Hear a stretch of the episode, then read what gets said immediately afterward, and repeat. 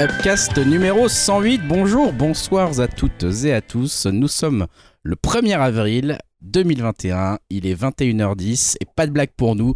Ce numéro 108 va commencer euh, maintenant. Euh, quand je dis maintenant et quand je dis pour nous, ça veut dire que je ne suis pas tout seul. Bien sûr, très très étrange cette phrase. Je suis avec euh, mes, mes co-animateurs habituels que je vais saluer. Salut Jérémy. Salut à tous. Salut Julien. Salut, salut, salut. Salut Yao. C'est ma nouvelle introduction. pas mal, pas mal. Salut Yao. Bonjour, bonsoir. Bonjour, bonsoir. Très sérieux Yao toujours. Et Dimitri avec nous également. Salut tout le monde. Voilà, fin prêt pour ce numéro 108. Euh, euh, je crois que tu avais prévu un gros programme, Dimitri, pour ce numéro, euh, il me semble. Je, je sais pas si tu veux déjà l'annoncer ou. Ah, par rapport à mon tweet Exactement, ouais. Excellent, hein, excellente, euh, excellent petite blague. Ah, j'ai eu l'idée tout à l'heure euh, aux toilettes. Euh, j'étais en train de faire pipi et je me suis dit, ah, tiens, ça serait drôle de faire un petit tweet comme ça. Ah là là, on est, on est, dans l'humour le plus total. Tout, voilà. tout des coulisses de podcast. C'est un numéro spécial Patrick Juvet, donc hein, voilà, disons-le maintenant. Julien, ouais. Non, et quand même, le meilleur poisson d'avril, c'était quand même suite de Livero. Là, je vois les gens qui s'offusquent sur Twitter, mais quand même. Ah, raconte, parce que nous, on n'est pas au courant, là. Je, je sais pas ce que c'est. En fait, ils ont envoyé des, une, espèce de fausse facture par mail euh, en disant que tu avais une commande à 466 euros, euh, genre 38 pizzas, euh, tu vois, truc un peu improbable. Sauf que les gens, bah, ils ont cru que c'était des gens qui avaient piraté leur compte, donc ils ont fait opposition à leur carte, ils ont appelé Deliveroo, tu vois voilà, bah, je trouve au, moins pour une fois on a un, poisson d'avril qui est quand même autre chose que oui euh, Sega va faire une nouvelle console, euh, tu vois un truc vraiment tout naze ou, euh, Snyder va aller chez Marvel, voilà des trucs où on s'en fout. Et là au moins c'est assez drôle. Alors c'est un peu mauvais esprit. Ouais. voilà les. Je t'ai dit franchement j'aurais reçu le truc, j'aurais bloqué ma carte aussi, donc je sais pas si je rigole trop là, tu vois. Je vais faire oh, putain je me suis encore fait piraquer, tu vois. Donc c'est le genre de truc qui me fait moyen de mourir aussi, mais je comprends l'intention, c'est pas mal, c'est pas mal, ça va. Mais ils se prennent un, tollé sur. sur bah, de toute façon, sur Twitter, tu peux rien faire, on le sait. Euh, voilà, nous, on va commencer, on va enchaîner euh, cette partie, enfin, ce numéro 108 avec euh, bah, nos parties habituelles que, que, vous connaissez et notamment notre première grande partie qui est un débat, une discussion sur un film que nous avons tous vu et sur lequel on va débriefer ensemble. Si vous voulez ne pas avoir de spoiler sur ce film qui est Sacré Sorcière de Zemeckis, vous allez sur la marque qui sera indiquée dans la description du podcast ou sur upcast.fr.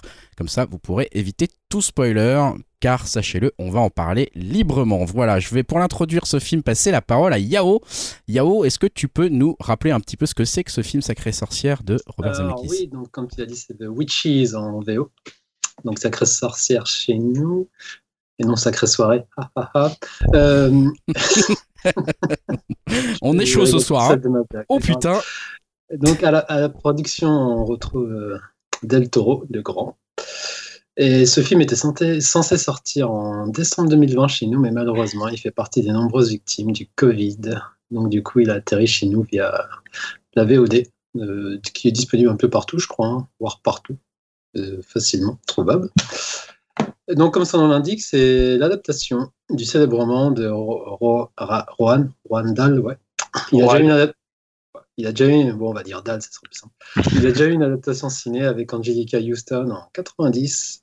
Je suis sûr que Jérémy a dû le voir, il a en DVD quelque part, hein, tous les coups. Bien sûr. Et non, il n'a pas vu. Et dernièrement. Ah, bah, bien sûr. Ah, bah, voilà, c'est un classique pour lui. Et dernièrement, Penelope Bagieux l'a adapté en bande dessinée, qui est pas mal. Et d'ailleurs, c'est comme ça que j'ai découvert l'histoire. J'ai lu sa BD, qui est très sympa. Donc, je vous fais le pitch. Donc, c'est un homme raconte une partie de son enfance en 1968, alors qu'il n'est qu'un jeune garçon. Il se retrouve orphelin après le décès de ses parents dans un accident de la route. Il est alors recueilli par sa grand-mère maternelle qui vit à Demopolis, en Alabama. Les jeunes garçons peinent à trouver ses marques car la vie est bien différente de celle qu'il avait à Chicago. Alors qu'il s'habitue finalement à tous ces changements, il découvre que les sorcières existent et qu'elles habitent non loin de là. Sa grand-mère en sait beaucoup sur le sujet et lui apprend tout ce qu'il faut savoir. Ils vont ensuite se réfugier dans un immense et très chic hôtel, le Grand Orléans Imperial Hotel, dans le golfe du Mexique, la grand-mère a un cousin. Et voilà pour le pitch. Donc, je commence avec mon avis, je suppose? Ouais, vas-y, enchaîne. Alors, ben, moi j'ai bien aimé. Je trouve que c'était un film plaisant à regarder. Et moi, ce que j'ai bien apprécié, c'est le casting. Euh, vu que c'est, bah, les héros sont noirs en fait, ce qui n'est pas dans le, roman de base. Donc c'est, ça se situe donc à l'époque de la ségrégation, mais ça s'arrête là. Je trouve que ça, n'entrave pas dans le récit. On ne fait pas une lourdeur là-dessus. On t'évoque pas trop de ça. En fait, c'est juste des personnages euh, comme n'importe qui. Donc ça, j'ai, trouvé ça agréable. Et donc le film ne s'axe, ne s'axe pas dessus. Et voilà. Donc ça, c'est cool. Je trouve que c'est un joli pied de nez, sachant qu'apparemment Dahl euh, avait des propos antisémites. Et donc, c'est juste des personnages tout court. Donc, euh, pour moi, c'est une grosse claque, mine de rien. Donc, j'ai bien aimé le casting et c'est toujours un plaisir de voir Octavia Spencer. Je trouve qu'elle a une énergie débordante. Euh, bah, moi, j'ai découvert avec euh, bah, notamment Del Toro, on en parlait à la prod. C'était le film avec son Oscar, c'est La forme de l'eau, si je dis pas de bêtises, c'est ça. Donc, j'ai trouvé aussi excellente dedans. Il y a Anna Théoé, je sais qu'elle divise, mais moi, j'ai bien aimé son côté euh, grand guignolesque. Et, euh, je trouve qu'elle s'amuse de son personnage et c'est assez communicatif. Et tout en étant terrifiant aussi. Donc j'imagine bien la réaction, euh, peut avoir un enfant devant, devant son personnage et, euh, euh, c'est pas les effets spéciaux, enfin son, ouais, les effets spéciaux. Son, apparence. Et les enfants aussi, je trouvais qu'ils étaient assez marrants. Je trouve que le rythme est, est- est bon. C'est un vrai film familial et qui est adr- adressé aux enfants sans les prendre pour des idiots. Après, je trouve ça dommage en tant que, enfin, de mon point de vue, que, que le ton du début soit un peu aseptisé par la suite. Car je trouve que ça commence fort avec la mort des parents du héros et son, renforce- et son enfermement de soi chez, chez sa grand-mère. Tu vois, il, est pas autiste, j'allais dire, mais il est, il est dévasté par ce qui lui est arrivé, donc il n'arrive pas à sortir de cet état. Et sa grand-mère, elle fait tout, euh, elle va essayer de tout faire pour, pour l'en sortir, justement. Et donc j'aimais bien aussi les, visu- les trouvailles visuelles qu'il y avait, notamment dans sa chambre quand elle lui raconte euh, euh, l'histoire des sorcières quand elle était plus jeune, que sa copine s'était fait transformer en, en Poule? C'est un poule, ouais. Je trouve que c'était une scène assez, euh, assez bluffante et euh, voire un peu, un peu flippante aussi. Euh, donc j'ai- j'aime bien aussi la relation qu'il a avec sa grand-mère. Tu vois que c'est bien, je trouve que c'est bien transcrit. Et après, bon, on arrive forcément dans la scène, euh, j'allais dire clé, notre- la scène du, de l'hôtel où tu vois la réunion des sorcières et on découvre comment elles sont, à quoi elles ressemblent. Donc là, je trouve que ça switch et là, c'est vraiment film, euh, film euh, axé vraiment enfant en fait. Le rythme, il, il s'enclenche très vite. Euh, je crois qu'il n'y a pas de temps mort et après, euh, ouais, il n'y a pas de temps mort en fait. Et je trouvais ça peut-être un petit peu convenu, mais c'est toujours plaisant à regarder. Donc je trouvais et globalement, je crois que j'ai bien, j'ai bien aimé le film, mais je trouvais un peu la fin un peu naïve dans le sens par rapport à sa condition de souris, tu sais, quand, quand- on voit dans la scène de, de réunion des sorcières, des sorcières le découvrent, et donc elle le transforme en souris, et je trouve qu'il accepte très vite sa condition, et j'aurais bien aimé qu'il y ait quand même un, Ouais, c'est clair que c'est pas un gros problème de pour lui. malaise, hein. en fait. Oh, Ouais, c'est bon, j'aime souris, bien. C'est cool, ouais, cool. voilà, c'est ça ça. va, franchement, ton pépère. Ouais, c'est assez voilà. étrange ça. Écoute, super, merci pour ce premier. J'ai pas terminé. Ah bah écoute, parfait. Non, non, non, je pensais que tu avais terminé, comme tu disais, voilà. Non, non, excuse-moi. trouvais les, les fixes, euh, par contre, je trouve que c'est un peu euh, une déception. Je trouve qu'ils sont un peu cheapos par moment. Après, je me demande si le film n'a pas été pensé pour, euh, pour la 3D. Parce que sur certains plans, on laisse penser, tu vois, des, des gros plans. de ce. Après, c'est son, habitude à, à Zemeckis. Donc, ouais, pour résumer, là, je termine. Je trouve que c'est un bon film de ciné fait par un cinéaste et ça fait plaisir. Et c'est pas son meilleur, mais comme souvent, je trouve il traite son sujet à fond et sans condescendance. Et, en gros, c'est un bon spectacle à regarder en famille. Et j'en attendais pas grand chose non plus, mais pendant Zemeckis, quand même, je, je m'attendais. Et surtout, on avait, on avait déjà chroniqué avec euh, Julien. euh, bah, C'était son dernier film avec Marwen. euh, Caresse. Euh, Ouais, Marwen. ouais, c'est ça, bien Ah, Marwen. Bienvenue à Marwen. ouais. Ouais, qui était quand même. Euh, qui avait plusieurs visions, en fait, et je trouvais ça assez cool comme, comme thème, en fait. Donc voilà, Non, moi je trouve que c'est un bon spectacle, en fait, un bon film à regarder en famille. Avec des réserves, en fait, voilà. Mais globalement, j'ai passé un bon moment. Parfait, super. Euh, Peut-être euh, Julien, justement, on venait de parler Ouais. de Marwen. Euh, je sais pas si tu veux enchaîner, réagir à, cette, euh, à, cette, euh, à ce point de vue d'Yao sur ce film. Euh, tu l'as vu toi avec ta fille, je crois? Ouais, ouais, ouais, on l'a regardé avec ma, fille, hein, parce que ça fait un petit bout de temps que je l'ai vu d'ailleurs, donc euh, c'est pas très frais dans ma tête, et c'est peut-être aussi un des, un des problèmes du film. Je pense que c'est un film qui est un peu, qui a, on va dire, un charme un peu désuet. Alors on parlera des effets spéciaux. Moi, je trouve qu'un peu le problème du film, c'est dans la, c'est dans la dernière heure quand ça devient un peu Stuart Little, avec euh, quand même des, effets spéciaux qui sont, euh, Yao en parlait, qui sont pas dingues. Et euh, je trouve que voilà, ça, ça tranche un peu euh, au niveau des effets spéciaux avec le début du film. Parce qu'en fait, moi je trouve que la grosse qualité du film, c'est qu'il y a Zemeckis derrière la caméra. Et honnêtement, je trouve la pro, les, le pro, on va dire les trois quarts d'heure, une heure du, début du film, je trouve qu'il y a une super mise en scène. Bah, on voit que c'est Zemeckis derrière. Euh, je pense notamment, tu, parlais de l'accident des, parents, notamment avec ce plan inversé euh, où tu, tu, vois l'enfant. Il y a des vraiment à chaque fois, je trouve qu'il a, il y a un sens du cadrage. Il y a une, euh, il y a une photographie, il y a une façon de, de, raconter cette histoire. En plus, il l'a, c'est ce que disait Yao, il l'ancre dans une réalité, dans une réalité américaine, puisque le, le, bouquin de Roald Dahl se passe lui en Angleterre. Donc, il change quelques quelques trucs qui sont assez intéressants. Je trouve notamment que le gamin est très très bon euh, bah, dans la façon dont il doit accepter son deuil. Après, il vit avec sa grand-mère. Euh, la peur des sorcières. Je pense que en fait la, difficulté des, des Roald Dahl, alors il y a eu beaucoup d'adaptations de Roald Dahl, c'est finalement un auteur qui a été très adapté. Euh, dernièrement, il y a eu le Bon Gros Géant de, de Spielberg, il y a eu euh, la Charlie et la chocolaterie de Burton, et je trouve que c'est souvent des des bouquins difficiles à adapter parce que c'est des bouquins qui passent beaucoup par le style, par le style de Roald Dahl, et c'est surtout des bouquins qui sont des contes. Et le problème, je trouve que là, il en fait quand même quelque chose de très illustratif. Euh, C'est-à-dire qu'il n'y a pas tellement d'enjeux dans le film, il n'y a pas tellement de personnages qui existent. Euh, tu vois, voilà, dedans, il y a pourtant des beaux acteurs. Euh, tu vois, Octavia Spencer, je trouve que sur le début, elle fait le job. Après, Anna Tawai, moi, je trouve qu'elle cabotine un peu, c'est pas très gênant. Tu vois, dans les, dans les Roald Dahl, par exemple, comment Johnny Depp, il dans, dans le rôle de, de Willy Wonka et ça fonctionnait très bien. Mais je trouve que là, tout le, le, côté cruel en fait des, euh, des contes de Roald Dahl est pas très bien retranscrit parce que il n'y a pas d'enjeu là il en fait une espèce ouais. de conte de Noël c'est jamais vraiment inquiétant euh, c'est jamais vraiment euh, ni méchant parce que en fait souvent dans les Roald Dahl les méchants sont vraiment méchants et je repense au bon gros géant de Spielberg quand tu vois tous les géants qui sont euh, autour de la maison du bon gros géant, donc qui est celui le plus le plus sympa, ils sont vraiment inquiétants, quoi. Ils sont vraiment, euh, ils sont cruels. Et je trouve que là, la cruauté de Roald Dahl, elle ressort pas du tout, euh, pas du tout dans le film. Et notamment, autre chose qui, qui ressort pas tellement, c'est son humour. Je trouve que Spielberg l'avait mieux saisi, Burton aussi l'avait mieux saisi. Là, il, je trouve que Zemeckis, bah, il reste un peu.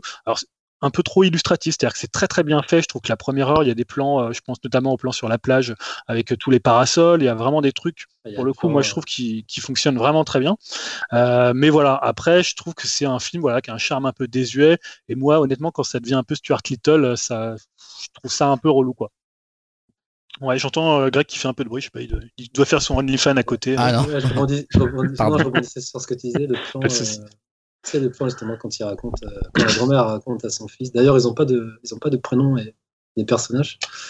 Euh, quand elle raconte justement l'histoire et tu vois dans, sur le mur, ça s'affiche. Et, enfin, la trouvaille du visage, je l'ai trouvé intéressante. Euh, ouais, mais il y, y, a plein de bonnes idées oui, je. Je par rapport à ce que tu disais, je suis d'accord avec toi qu'après, comme tu dis, c'est vraiment c'est Stuart Little en fait. Ouais, T'as raison. Ouais, en fait. mais tu vois, après, Ratatouille, en fait. moi j'ai pas de problème à ce que le film soit assez laid dans les effets spéciaux. Faut voir, tu disais que c'était, il était prévu pour sortir. euh, Enfin, il me est... pose la question en fait. S'il était en 3D, peut-être qu'en 3D, on sait. Mais non, mais on sait que Zemeckis, il a beaucoup travaillé sur ça. C'est un, ouais, voilà, et, et, il a souvent fait des, des, films comme ça. Je trouve que par exemple Marwen qui mettait en scène des, des tu vois, les, les, les poupées de, de, de, la reconstitution dans, dans Marwen, je trouve qu'elles étaient mieux faites. Il y avait un côté, elles étaient un peu désuètes, mais là, elles font moi je les trouve assez laides, hein, toutes les, enfin tous les effets spéciaux sur les souris. Je suis d'accord, les souris, euh, je les trouve assez moches. Mais honnêtement, moi, je retiens quand même la première heure qui est, à mon avis, euh, dans la manière de, dans la manière de mettre en scène, euh, de raconter un conte, même s'il n'y a pas tellement d'enjeux. Je trouve que il le fait hyper bien, et tu vois que derrière la caméra, bah, il y a un vrai metteur en scène, et que bah, Zemeckis c'est un super bon metteur en scène. Et je trouve que moi, la première heure, j'ai pris vraiment beaucoup de plaisir, même si je trouvais qu'il n'y avait pas trop d'enjeux, que c'était illustratif. Je trouve qu'en termes de, euh, montage, de, de cadrage, je trouve que c'est un film qui est hyper intéressant dans sa première heure quoi. Alors après effectivement ça part un peu en vrille quand ils sont souris. La fin honnêtement il enlève toute la cruauté quand finalement ils sont, enfin comme tu disais, elles acceptent leur, enfin les souris, euh, les, enfants acceptent leurs conditions parce qu'il y a trois autres, euh, il y a trois enfants en fait qui ont été transformés en souris et à la fin c'est un peu la fête genre on est une souris c'est trop cool, on est dans un espèce de mini parc d'attractions, euh, voilà donc voilà je trouve que c'est un peu désuet comme film, c'est pas désagréable, c'est pas le meilleur Roald Dahl, je pense que si vous voulez en voir faut mieux, bah, si vous n'avez pas vu Charlie la chocolaterie ou le, ou moi surtout je trouve le Spielberg qui est sans doute le meilleur. Euh, ou surtout, bah, j'ai pas parlé du, du Wes Anderson, euh, du Wes Anderson de comment comment il s'appelle, le fantastique Monsieur Renard, qui est vraiment excellent. Voilà, je pense que ceux-là sont supérieurs, mais voilà, ça reste un bon film euh, familial. Moi, je trouve pas qu'il fasse très très peur. hein. Je pense que vous pouvez le regarder avec des enfants de 10 ans. Il y a un peu les, enfin voilà, les, les sorcières peuvent être un peu inquiétantes, mais justement, je trouve qu'il va pas assez loin de, de ce côté-là. Je sais pas qui veut. euh, Ouais, Jérémy? T'as pas ton micro. Oui, c'est ça, ça marche mieux avec un micro. Ouais, c'est mieux. Euh, bah, justement, enfin, euh, Julien, je suis euh, mais alors complètement d'accord avec toi sur plein de choses, mais je vais même pousser encore un petit peu plus loin, c'est-à-dire qu'il a rien apporté par rapport à celui de 90 en fait. Celui de 90, je trouve qu'il suffisait à lui-même. Il était, bah, il n'y a pas une grande différence. Alors oui, l'époque n'est pas la même, mais il était à la limite les effets spéciaux rendaient presque mieux que pour moi l'énorme défaut du film, c'est-à-dire que euh, bah, les sorcières, je trouve qu'elles euh, sont ratées pour moi. Enfin vraiment, j'ai été hyper déçu. Euh, je me tendais à Zemeckis. Je me suis dit tiens, il va y avoir quand même, enfin c'est quand même c'est pas n'importe qui, donc il va apporter sa patte. Et comme tu le dis, ça marche énormément au démarrage. Toute la première partie, mais et, et la musique aussi. Vous avez pas trop parlé de la musique, mais elle mettait dans l'ambiance l'idée. Alors l'idée euh, avec le côté vaudou, je trouve que ça marchait, euh, ça marchait très très bien. Donc toute cette présentation, elle est, euh, pour ma part, j'ai trouvé qu'elle était très très bien faite. Euh, Jusqu'à ma limite. Alors, c'est aussi parce que c'est un conte pour moi, et c'est vrai que euh, Octavia Spencer, j'aime beaucoup cette actrice, mais alors, euh, bah, désolé, mais je la voyais pas en grand-mère en fait. Je regardais, elle a fait le film, elle a 47 ans en fait, et ce que je me dis, c'est que l'âge de mes enfants, en fait, ils auront l'âge que, que- enfin, et ça, en fait, j'ai eu du mal parce que pour moi, comme c'est un conte et que je connaissais l'histoire d'avoir lu à l'école quand j'étais petit et tout, je voyais la, la mamie, etc. Moi, une Whoopi Goldberg, je trouve que ça aurait presque mieux passé euh, parce que c'était une grand-mère et là, du coup, je la voyais pas comme une grand-mère. J'ai trouvé que le personnage était sympa, mais pour moi, du coup, ça m'a un peu cassé mon, délire, quoi.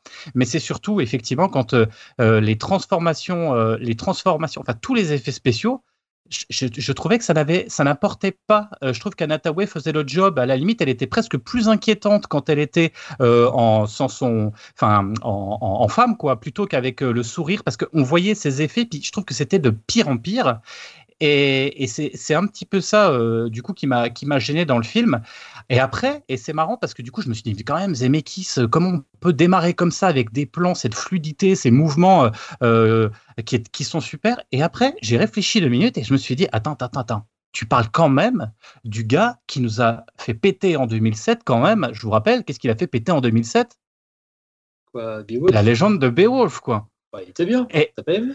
Oh non, mais alors. Il y a des fans. effets Il y a des fans. Ouais, alors, Ah, moi, les effets spéciaux, dès le départ, les deux, le Pôle Express et les légendes de Beowulf, je, euh, je sais pas, je trouve que ça fait trop. euh, j'ai pas adhéré du tout aux effets spéciaux. Je dis pas que le film est mauvais, c'est que moi, les effets spéciaux, et je trouve que ça a pris un coup de vieux monstrueux euh, à revoir. J'ai revu il y a pas longtemps, et les effets spéciaux, mais j'ai j'ai eu beaucoup, beaucoup de mal. Les personnages particulièrement, pas forcément le, les décors. Et je trouve que là, c'est un peu le même principe, c'est-à-dire qu'on s'attend, enfin, pour moi, Zemeckis a toujours été un petit peu l'image des années 80-90 où il y avait quand même du lourd et des choses lourdes. Et là, j'ai trouvé que c'était quand même un film mineur qui n'apporte rien à ce qui avait été fait avant par euh, l'ancien. Et ce qui m'inquiète un petit peu, et on en parlait avec Dim justement, c'est encore ce côté encore euh, euh, mainstream, voire même plus loin, parce que quand on voit la fin, ce qui se passe, quand il y a le générique qui commence à démarrer, et là on voit un espèce de titre Rwandal comme ça qui clignote avec le petit ticket qui te dit attention, on arrive, on va faire l'univers, le nouvel univers Rwandal à la Harry Potter, à la tout ce qu'on veut, avec le ticket qui brille et qui fait normalement, je pense, avec un effet 3D qui devait venir devant l'écran, c'est que là on va te faire bouffer tout, tout l'univers de Rwandal qui va être refait par des acteurs. Je sens gros comme une maison. Je vous dis qu'il va y avoir un Charlie à Chocolatry bis dans pas longtemps. Mais c'est évident. Enfin, pour moi. hein. J'espère me tromper parce que sinon c'est un peu simple. Mais je ne sais pas qui va le faire. Je, je sens gros comme une maison, ça va être ça. Donc c'est ça un petit peu ma déception, c'est que voilà, euh, ça n'apporte rien et surtout, je trouve que le voilà pour du Zemeckis, on est quand même dans du dans du petit film, euh, petit film qui n'avance pas malgré le fait que les acteurs soient sympas. Euh, qui jouent bien, même euh, c'est plutôt bien joué, mais ça reste très mineur et secondaire. Pour les enfants, ok, mais ça, ça, ça vole pas très haut. Voilà, Jérémy, pas ultra convaincu. Euh, je sais pas si Dim, tu veux peut-être prendre la parole pour euh, nous donner ton avis et ton Ouais. ressenti. Je sais pas si ça diffère beaucoup.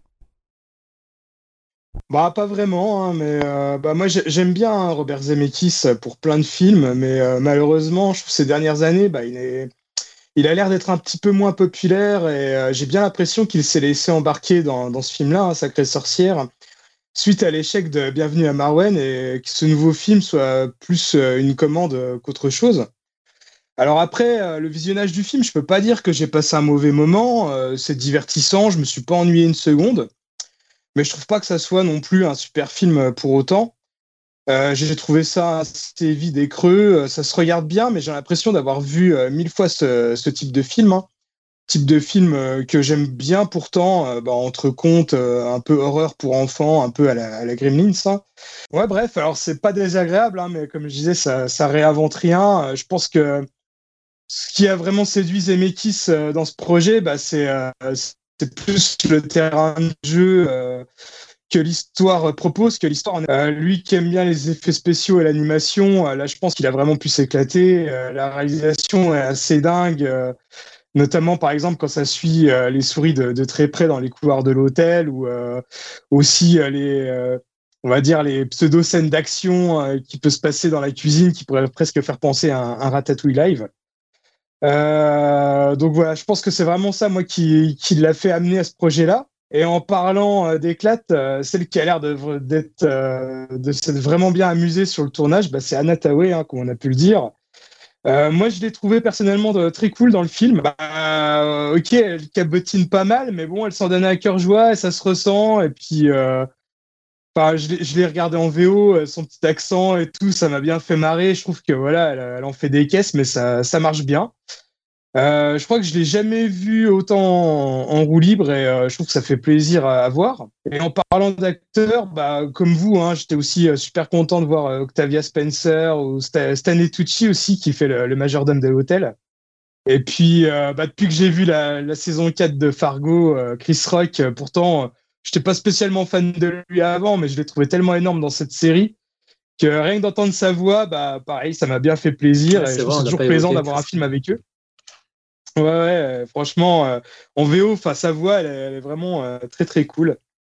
Et euh, dernier bon point que Jérémy a évoqué, mais moi j'accorde beaucoup d'importance hein, pour la musique de film et celle-là, bah, je l'ai vraiment adorée. Je trouve que ça sonne vraiment comme les bonnes productions en blind des, années 80. Enfin, il n'y a rien d'étonnant là-dessus parce que c'est signé Alan Silvestri, hein, qui avait déjà signé entre autres la, musique des Retours vers le futur pour Robert Zemeckis.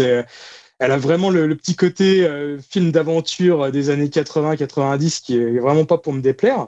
Mais euh, voilà, bah, ça m'empêche pas de trouver le film quand même un peu euh, creux et aussitôt vu, aussitôt oublié. Et c'est un peu triste, je trouve, de, se dire ça pour un, film de Robert Zemeckis. Bah, ça, reste quand même au-dessus d'autres films du même genre. Euh, enfin, selon moi, grâce à des qualités énoncées, mais euh, mis à part ça, bah, ça reste pas plus marquant quand même que les derniers films du même genre, à savoir euh, comédie horrifique familiale. Alors, j'ai en tête, par exemple, que j'avais vu il y a pas si longtemps que ça, il y a peut-être 2-3 ans, de Eli Roth, La prophétie de l'horloge, où j'ai pas vu, mais je pense que ça va être un peu dans le même style, les films Chair de poule avec Jack Black. Euh, voilà, je pourrais même, enfin voilà, je pense que c'est un, film qui peut vraiment bien passer pour les enfants, même si moi de mon côté, je me demande hein, si les sorcières sont pas un petit peu trop flippantes pour le coup. Euh, ça m'a limite fait un peu penser à un Pennywise pour euh, pour enfants, surtout les moments où on voit un peu leur, leur, grande mâchoire un peu désarticulée avec leurs mains un peu dégueulasses aussi ou des choses comme ça. Enfin voilà, mais en tout cas, euh, c'est un film qui est euh, pas forcément inintéressant, mais pas non plus marquant, quoi. Jérémy, tu voulais rajouter? Ouais, grosse polémique d'ailleurs sur les mains. Je sais pas si vous avez vu parce qu'il y a une ah maladie, euh, il y a une maladie en fait qui fait que je sais plus, j'ai plus le nom en tête, hein, mais euh, qui est une maladie euh, congénitale quoi, qui fait que bah il y a des, des, doigts qui manquent à certains enfants, etc. Et du coup, comme c'est pas du roman, c'est pas, enfin dans le roman il parle de griffes, mais il parle pas de ça. ils se sont demandé pourquoi ils avaient fait ça. Et il y a eu des grosses grosses polémiques autour de ça en disant que c'était un petit peu, c'était pas très cool pour les gens qui étaient, qui, qui avaient cette maladie là voilà, comme un petit peu tout, effectivement, ce qu'on fait à l'heure actuelle, euh, il faut faire attention quand on, quand on fait des choses parce qu'on peut, on peut heurter la sensibilité de certains. Alors, je, je, vais pas, mon objectif, c'est pas de dire si c'est bien ou pas bien, c'est juste que, encore une fois, ça, ça, a fait, euh, ça a fait un petit peu un tollé cette histoire. Voilà pour euh, ce qu'on a à dire de, de The Witch. Alors, moi, je vais pas en rajouter beaucoup parce que de toute façon, vous Bah, tu- avez un peu toi, tu l'as vu quand même Ouais, euh, je l'ai tu vu, mais j'ai ouais. pas, pas grand chose à rajouter. Comme je disais, euh, c'est pas un film qui m'a convaincu beaucoup personnellement. Voilà, un peu comme vous, c'est-à-dire que je trouvais que le début était assez bien fait et ensuite on entre dans un film qui est quand même euh, pff, assez mineur, quoi. hein. On est quand même dans un truc qui est. Ouais, j'ai presque. Je vais être un peu méchant, mais on n'est pas loin dans un truc un peu pathétique, quoi. Donc, euh, ça m'a. Ouais, ça m'a vraiment pas beaucoup plu, quoi. hein, soyons clairs. Euh, donc, euh, j'ai pas trop grand chose à dire à part ça de ce film. Mais, euh, mais voilà, je, je sais pas trop, je, il m'a pas plu, quoi. Il m'a m'a pas beaucoup plu. Je trouve que l'ambiance du début est réussie, et puis après, il y a plus grand chose de magique qui se passe. Il y a quand même les effets spéciaux, on dirait que le budget a été coupé au milieu du film. Euh, et du coup, que ça, ça se ressent vachement, et, et on tombe, ouais, le côté souris, moi, m'a saoulé. Et voilà, je, je l'ai pas vu avec mes enfants, donc je, je pense que là, cet avis manque, là, de mon côté. Euh, mais moi, en tant qu'adulte, justement, tout à l'heure, euh, je crois que c'est Yao qui disait un film familial. Je suis pas tout à fait d'accord dans le sens où je dirais un film pour les enfants. Je trouve que les parents se font peut-être un peu chier euh, dans la deuxième partie du film et ça manque un peu de référence pour les parents justement pour se continuer à apprécier un peu comme dans un Pixar. Ouais, Julien, tu voulais réagir? Mais t'a- t'avais vu les autres adaptations de, de Roald Dahl ou Bah, tu écoute, connaissais un peu Roald Dahl ou euh, pas spécialement plus que ça, j'avoue. Euh, mais euh, voilà, là, franchement, ça m'a pas, ça m'a pas, ça m'a quand même surpris pour un Zemeckis, on va dire que voilà, ça soit aussi euh, quelque part raté, quoi. Je sais pas, enfin, en tout cas peu enthousiasmant. Voilà pour, euh, pour ce que je peux en dire. Donc je suis peut-être le plus dur d'entre vous, mais, euh, mais j'avoue que ça m'a, ça m'a pas Bah, beaucoup plu, quoi. Non, et franchement, des, quatre réalisateurs là que tout à l'heure je, citais, c'est le, moins réussi des quatre. Enfin, quand tu, je place notamment Wes Anderson qui a vraiment réussi à se réapproprier euh, bah, vraiment l'humour de Roald Dahl et faire le propre humour à la Wes Anderson. Et je pense que c'est ce qu'il faut faire avec Roald Dahl, comme c'est souvent des contes, faut que le réalisateur il amène vraiment quelque chose de lui. Et là, à part sur la partie on va dire technique de mise en scène où Zemeckis est toujours aussi fort, là il amène pas grand chose de, son cinéma, de ses thématiques, de, de, de ce qu'il anime en tant que cinéaste, quoi. Contrairement à Spielberg, contrairement même à Burton, je trouve que Burton était quand même pas mal. Euh, même s'il restait aussi assez illustratif, mais il avait plein de trouvailles visuelles euh, assez dingues. Euh, là, voilà, ça reste un peu, c'est plan-plan, quoi. Et puis, et sur, enfin, il y a, que deux scènes en fait quand on y pense. C'est c'est ça, c'est-à-dire que ça va très très vite. Il y a la présentation qui est sympa, puis tu te retrouves avec deux, deux, deux scènes, c'est-à-dire la scène de, de la réunion avec les sorcières où on les découvre. Alors vous allez me dire, c'est pareil dans le roman. Ok, mais, mais ça va hyper vite, c'est-à-dire qu'on a cette scène-là qui est plutôt pas mal, on dit ouais, ok. Après, et, la deuxième scène, c'est le repas hein, avec les sorcières qui, qui explosent. Mais c'est tout. En fait, le, le reste, c'est du rien, parce que même la confrontation entre finale entre la, entre la sorcière et, et les souris, quand on dit comme ça, ça fait même limite ridicule, quoi, franchement, sérieux. Euh, ben, c'est, y a, il se passe rien, quoi. Il se passe rien, et on n'a pas, il n'y a pas de stress, il n'y a pas de. Donc, pour moi, voilà, c'est, je suis comme toi, euh, Greg, c'est que c'est vrai que, enfin, c'est, prometteur et c'est ça qui est frustrant. On se dit, waouh, ça va être cool. Il y a une espèce de, d'ambiance où tu te dis, ça va être un grand film. Et le soufflet qui tombe euh, quand ils arrivent dans l'hôtel, on ne sait pas trop pourquoi. L'histoire du cousin, en plus, ça m'a pas trop plu parce que il parle d'un cousin qu'on voit pas. Et puis, enfin, Ça, ça collait plus. Je trouve que l'histoire, elle était bien partie. Et même l'histoire euh, et le, concept de reprendre dans cet univers. Euh, de euh, ségrégation euh, à Alabama euh, et puis même euh, voilà ça- ça- tout se perd au milieu du film où ils arrivent dans l'hôtel et là on se retrouve avec un truc euh, un téléfilm de d'M6 euh, de, de dimanche après-midi avec tes gamins mais que tu tu t'endors devant et puis les gamins ils ont flippé du coup ils dorment pas la nuit et ils t'embêtent Greg Dim voulait dire quelque chose, il me semble. Ouais, c'est une, une petite question pour toi, Julien, parce que tu disais que, enfin, tu, pour toi, c'était la moins bonne des adaptations, mais euh, tu préfères le Charlie et la chocolaterie de Tim Burton? Parce que dans mes souvenirs, c'était quand même pas top, quoi. Ah, J'aime bien, moi. qu'au moins, il y avait. euh, Ah, d'accord. Ouais, pour moi, tu- pour, euh, ouais. pour le, ce film-là, euh, Sacré Sorcière, je trouvais qu'il y avait au moins, comme, bah, comme tu disais, une, une vraie proposition de réalisation. Enfin, le film a au moins un petit peu éclaté au niveau de la, ré- de la réalisation, alors que Charlie et la chocolaterie, je trouvais que c'était un peu, un peu plat, quoi. Ouais, il y a pas mal de trouvailles visuelles quand même dans Charlie Chocolaterie. Enfin, tu, c'est pas forcément le meilleur Burton, hein, mais je trouve qu'il y a quand même un côté, euh, toute la partie dans, dans l'usine, euh, elle est quand même assez intéressante. Je trouve que tous les gamins sont plutôt aussi assez drôles. Enfin, voilà, c'est, aussi assez illustratif, mais je trouve que ça va assez bien à Burton d'être illustratif et que ça va moins à, à Zemeckis, quoi. Mais c'est vrai qu'on est loin du, du Wes Anderson pour le coup aussi. Hein, qui est- Yao, tu, au tu- moins, tu m'as donné envie de le revoir. Non, mais vu qu'on est dans les dalles préfé- préférées ou détestées, moi je disais le gros géant, enfin le big. euh, big euh, Bon gros géant. Bon gros géant, Bon, euh, je trouvais ouais. ça bien à chier comme un Spielberg, là pour le coup, j'étais Oh super non. déçu. Je trouvais ça nul. hein. Visuellement, c'était à chier. le rythme, Ah non, chier, visuellement, c'est très bien visuellement. Ah, j'ai pas du tout aimé, tu vois. Comme Ah quoi. ouais? Ah, j'ai détesté ce film. Je crois que c'est un des pires Spielberg que j'ai vu. Ah, je crois que j'ai j'ai pas tenu jusqu'à la fin tellement tu m'as écœuré. ce film. Donc, euh, ouais, si tu parlais des adaptations, ouais, je préfère largement The Witch. c'est pour le. Bon, bah voilà, les avis sont un peu différents. Euh, Enfin, film sympathique, film qui pourrait plaire à vos enfants, les effrayer quand même un petit peu. Euh, et euh, voilà, vous trouvez ça de toute façon assez facilement sur Amazon, en VOD, etc. C'est pas très compliqué à trouver. Faites-vous votre avis, venez nous en parler sur le Discord d'Upcast. Si vous l'avez vu, euh, voilà, toujours sympathique de toute façon de voir un Azameki, c'est de se faire un autre avis. On va passer à nos rubriques euh, habituelles, projet pourri, risqué et qui hype avec euh, Julien. Julien qui est- nous a un projet pourri et qui, euh, après on enchaînera avec les projets risqués. Vas-y Julien. Oui, donc bah, c'est une mauvaise nouvelle, hein, vu qu'on un projet pourri, on va pas annoncer des bonnes nouvelles. hein. C'est donc une mauvaise nouvelle pour les possesseurs et les amateurs d'anciennes consoles PlayStation, hein, puisque en fait Sony a annoncé fermer les stores PlayStation 3, PSP et PS Vita. Alors euh, c'était une info qui était en rumeur depuis quelques semaines, qui a été officialisée par Sony via notamment un mail hein, que vous avez peut-être reçu, moi je l'ai reçu dans, ma boîte mail perso, euh, où ils expliquent en fait bah, voilà, que le 2 juillet euh, prochain, ils vont fermer les stores PSP et les stores Vita, et les stores par contre PS3, et le 27 août, ils vont fermer le store Vita. Alors, officiellement, c'est pour se concentrer sur la PS4 et la PS5. Donc, ça veut dire, en fait, concrètement, ça veut dire quoi? Ça, veut dire qu'à partir de ces deux dates, euh, selon la machine que vous possédez, vous pourrez plus acheter de contenu en ligne, que ce soit des jeux, des films ou du contenu in-game. Alors par contre, tout ce que vous possédez déjà, bah, bien sûr, vous pourrez toujours euh, l'utiliser et même le retélécharger si vous l'avez supprimé de votre, euh, votre console, y compris pour les jeux PlayStation Plus qui sont offerts entre guillemets dans le cadre du service.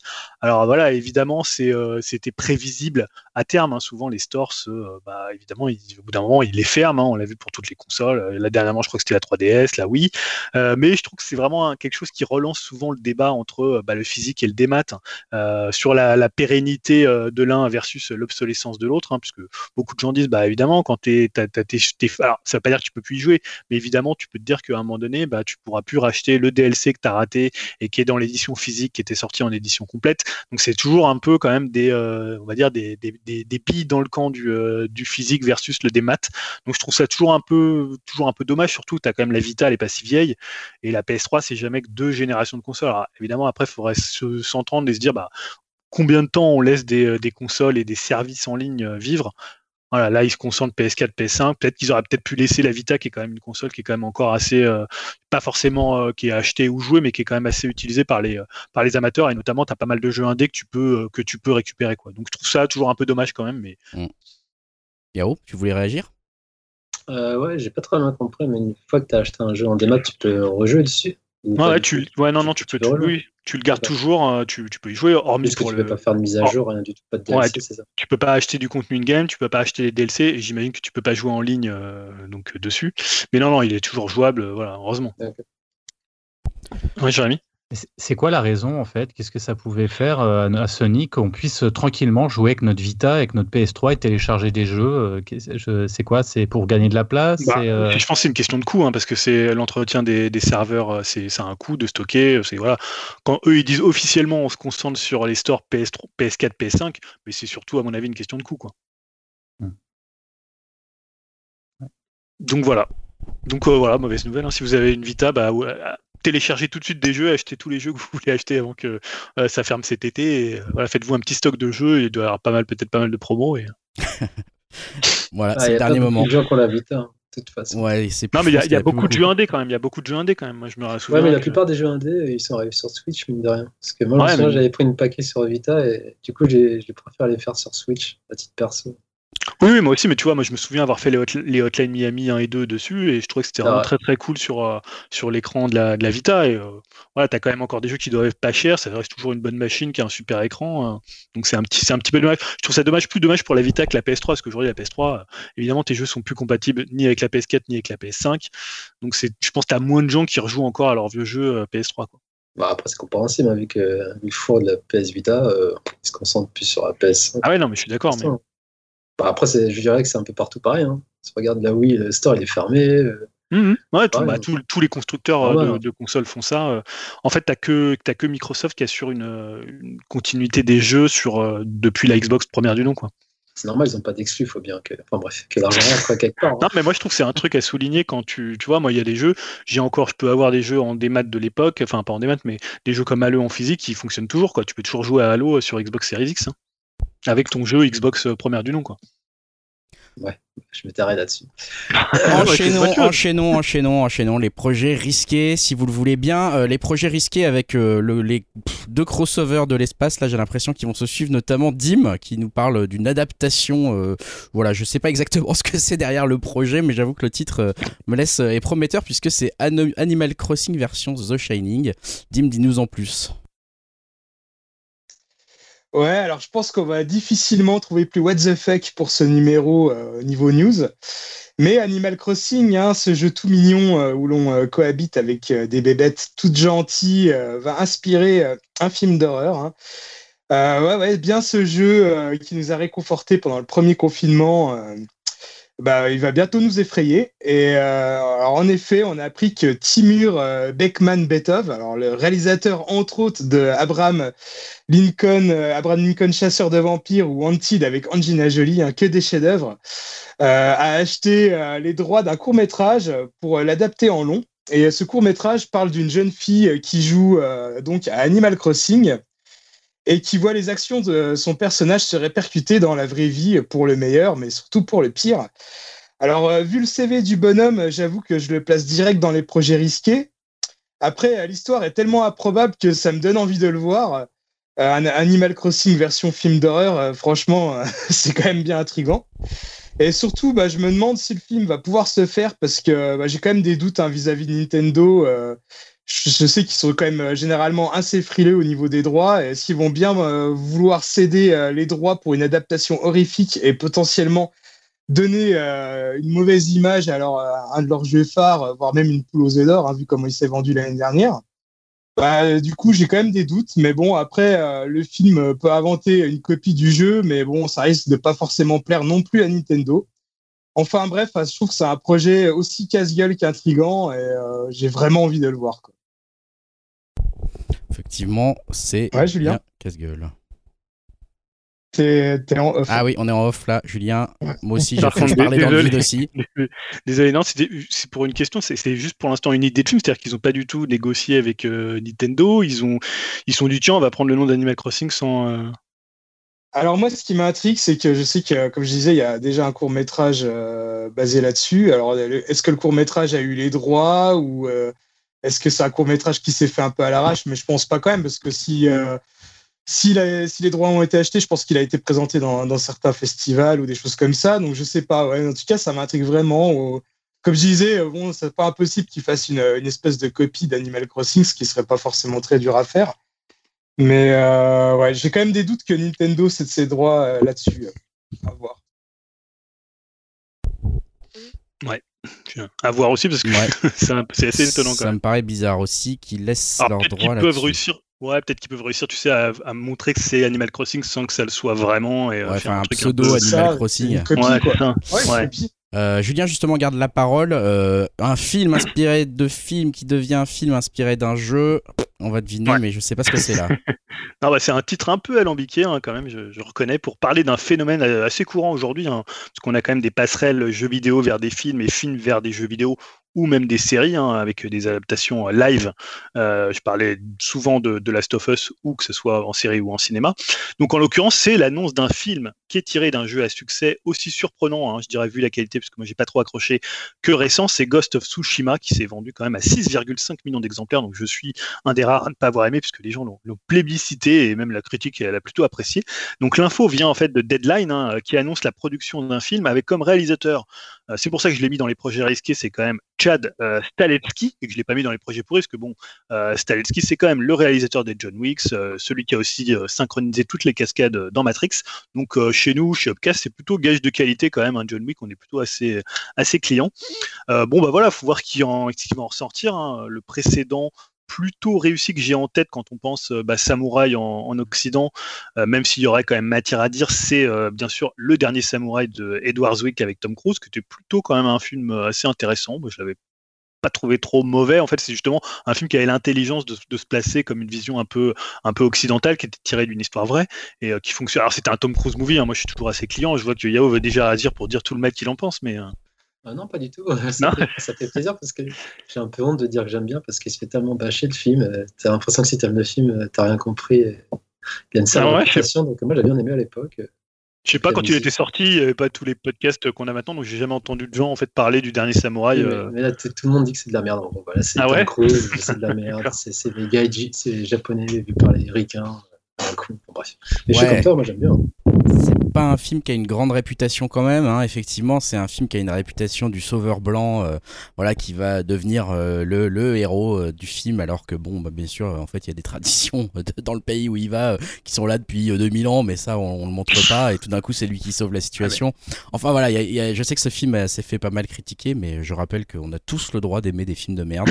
C'est un droit inaliénable. Donc voilà, on le prend, hein, on s'en sert. Et surtout, là, ce qu'il faut dire par rapport au jeu, donc c'est un jeu qui est fait par des occidentaux, hein, vu que c'est Soccer Punch.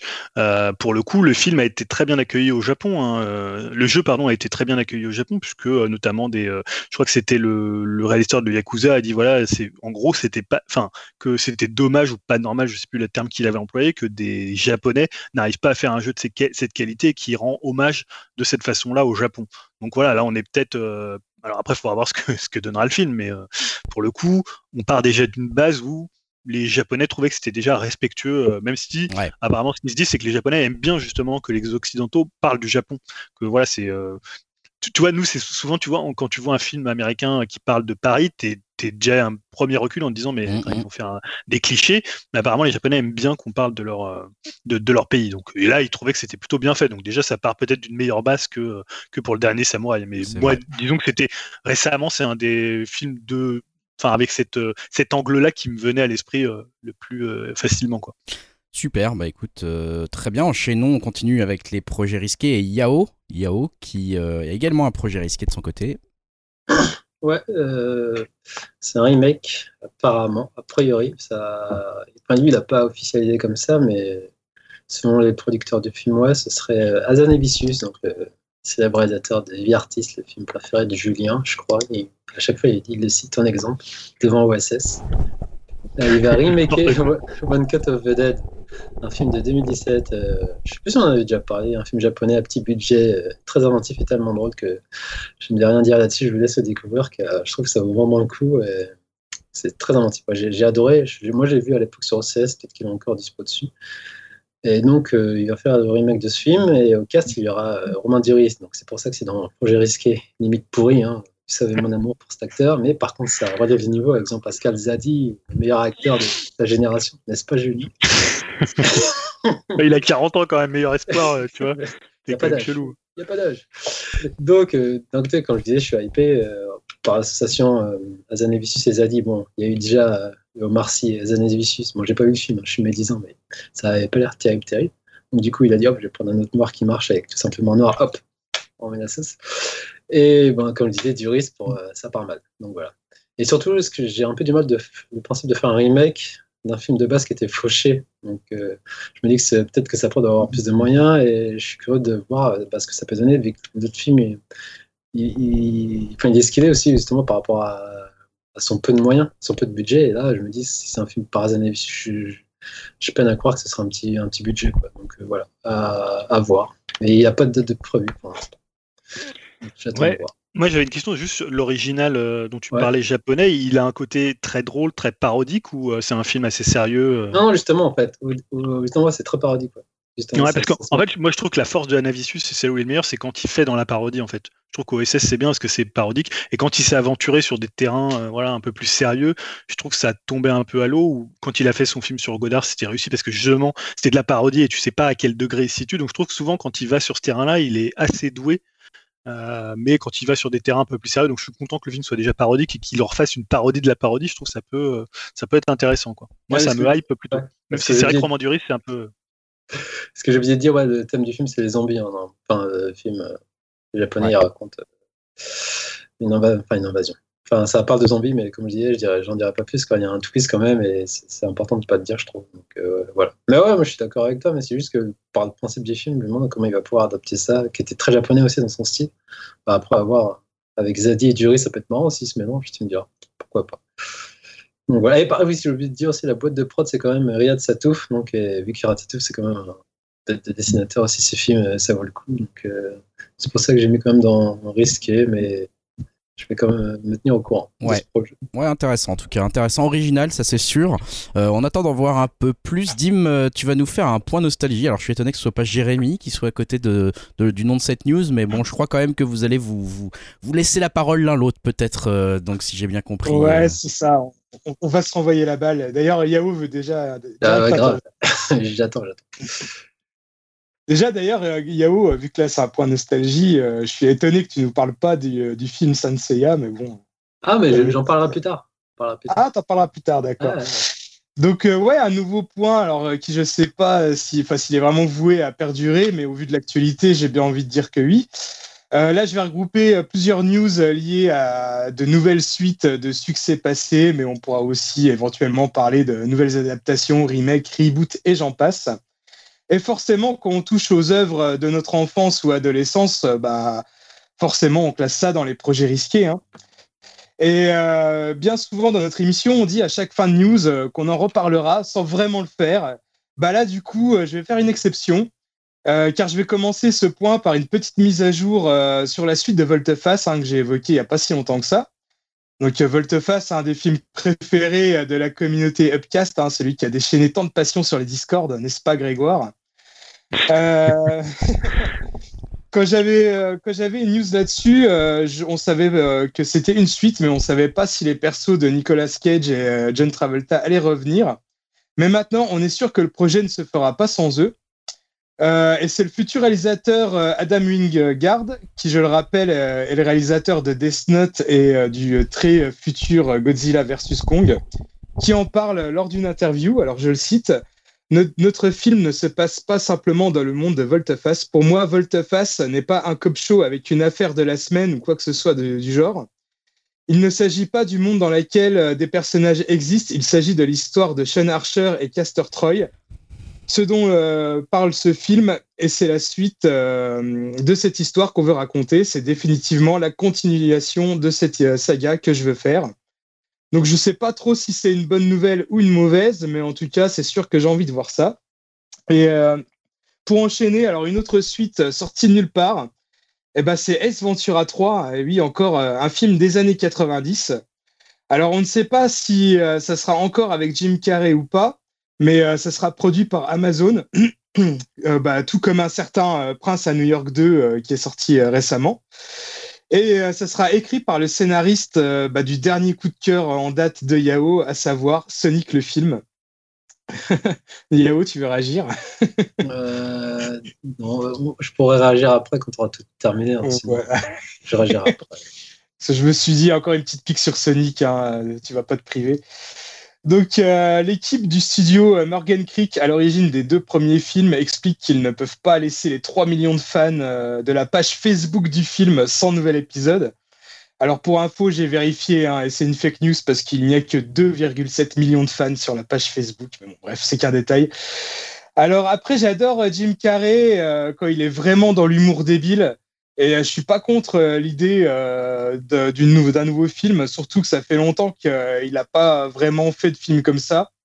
Je pense que le dernier en date, euh, je crois bien que c'était la suite de Dumb and Dumber, justement. Mais bon, euh, c'est pour nous faire une suite bidon sans lui, comme Le Fils du Masque ou encore la préquelle toute naze de Dumb and Dumber, bah, j'ai envie de dire non merci. Et enfin, bah, vu qu'on a commencé avec Adam Wingard, bah, je vais finir par lui. Alors le mec est grave occupé car il, est, il a aussi en tête euh, un projet de film Cosmocat. Alors Yao nous en a parlé euh, il n'y a pas longtemps. La licence des années 80 est toujours bien active et euh, vraiment culte aux États-Unis en plus. Euh, et Wingard se proclame lui-même comme le plus gros fan et le plus gros connaisseur de la licence ever. Alors, selon la légende, il avait même écrit un scénario de film là-dessus quand il était encore étudiant en cinéma. Et euh, ce qui est quand même intéressant avec ce gars, c'est que c'est peut-être pas non plus un super réalisateur, il n'a pas fait que des bons films, mais on peut pas lui enlever qu'il soit passionné et qu'il essaye de faire les choses vraiment bien. Par exemple, euh, bah, le film sera entièrement en, en CGI. Et euh, bah, son plus gros modèle pour ça, bah, c'est le film 4 hein, qui était sorti l'année dernière et il veut que ça soit absolument tout le contraire, tellement que c'était horrible et malaisant comme film. Donc euh, voilà, on verra bien. Je demande qu'à être surpris, euh, vu que j'aimais bien le dessin animé quand j'étais petit. Euh, voilà, j'ai quand même un petit peu de curiosité pour tout ça. Et voilà, Yao, si tu veux réagir avant de laisser la, main à Jérémy, qui a aussi une news. ouais, non, c'était surtout par rapport à Ace Ventura 3, parce que on a vu Sonic. Pour moi, je m'en souviens de Sonic et de la prestation de Jim Carrey. Je me dit, putain, il est trop vieux pour ses conneries. Et et Ace Ventura c'est quand même du lourd niveau grimace. Alors je me dis, soit il en joue sur le côté vieux euh, du personnage, mais tu vois, je, suis curieux, je suis curieux en même temps. Je me dis, mais pourquoi en fait? Et mais après, comme je disais, ça se trouve, euh, il sera même pas dedans. Hein. Ouais, c'est ça. Et après, Cosmo 4, euh, pourquoi aussi? Parce que après, moi, je, ouais, comme on a dit, c'est ça parce que j'en ai parlé, ça y est, ils m'ont écouté avec la, avec la, série pour kids, ils en parlent. Mais Ouais, bah, après, j'ai pas trop de souvenirs de cette série. Mais je pense que ça a surtout marqué le public américain. Mais moi, j'ai surtout retenu pour les jeux, en fait. Ah, et, pareil. Et je vous invite à la revoir. Hein. C'était pas une série de ouf, non À part le générique, comme d'hab, dans les années 80, fait par des Japs, mais la série en elle-même, c'est bof, quoi. Je, je, suis pas trop curieux de voir, vu le réalisateur, vu qu'il a fait Death Note. Euh, après, la passion, c'est bien, la passion, mais bon, euh, voilà, quoi. Il y a passion et, et concret. Enfin, bref. Ah, ça fait pas tout. Hein. Donc voilà. Après, ouais, pareil, je me dis, qu'est-ce que ça peut donner en 3D, quoi. Bon, Juste, moi, c'est ouais, c'est ce qui m'inquiète un peu, c'est le premier degré de ces annonces là. C'est-à-dire que les gens, on a l'impression qu'ils vont faire une œuvre, un chef-d'œuvre, un truc de dingo, euh, alors que ça reste quand même effectivement des délires des années 80, même si c'était des, œuvres de l'époque. Mais je veux dire, là, de ce que tu nous annonces, à chaque fois, euh, quand ils en parlent, mais putain, le mec, t'as as le sentiment que ça va être, euh, enfin voilà, c'est du, du Godard quoi. Ah bah, et, sans, et vraiment sans, sans dénigrer euh, les, les, œuvres dont on parlait, mais, mais les mecs, je pense que pour réussir le film, je pense déjà c'est réussir à prendre un poil de recul par rapport à ça et de se dire, un peu comme euh, Cosmo 4 dont tu parlais au dernier euh, Upcast, où le gars il a pris le produit, il en a fait quelque chose et du coup ça devient fun. Alors les gens n'ont pas aimé, mais je pense que si on met pas de recul, ouais, mais si on met pas de recul un peu dans les choses, bah, on n'avance pas et autant encore on en revient à dire, bah c'était peut-être mieux avant. Ouais, mais effectivement, comme je disais, euh, le mec est ultra passionné. Et voilà, je pense que il a un petit peu des œillères sur, les yeux et il fonce. Il voit pas trop, on va dire le. Il voit pas non plus, on va dire euh, trop le, peut-être le second degré de tout ça, mais en tout cas, on peut pas lui on peut pas lui enlever la passion, quoi on entend un hélicoptère. Ouais, c'est chez moi, désolé, vous devez l'entendre. Je pense qu'au montage, on l'entendra pas, mais vous, pour vous, ça doit être assez affreux, désolé pour ça. Non, moi, je voulais aussi réagir, mais je, je plus, euh, plus ma méchanceté habituelle euh, à, dire, euh, mais, mais pourquoi ces news sont-elles dans risqué? Qu'est-ce qu'elles foutent dans risqué? C'est tout est pourri dans ce que tu nous as raconté. Le mec a réalisé, le mec a réalisé un des pires films qui existent, Death Note et tu nous le mets dans risqué. Mais le gars annonce un film Cosmo 4 en CGI. Il a réalisé Death Note et tu nous le mets dans risqué. Mais mec, c'est la définition du projet ultra pourri ça. Je suis pas Son content. Premier film, son premier film, c'est Your Next, un petit film d'horreur qui était vraiment plutôt bien foutu. Donc euh, il a pas fait que des daubes. Et son Kong versus Godzilla, il a plutôt des bons retours. Bon, aux États-Unis, il faut toujours se méfier parce que tous les films américains ont des bons retours, mais. Euh, c'est ça. Voilà, on dit, on dit d'ailleurs de euh, Kong versus Godzilla que c'est un peu le Fast and Furious des, films de monstres. Oh euh, là là, ça, ça va trop loin dans la métaphore. quel escroc, mais quel escroc. C'est incroyable.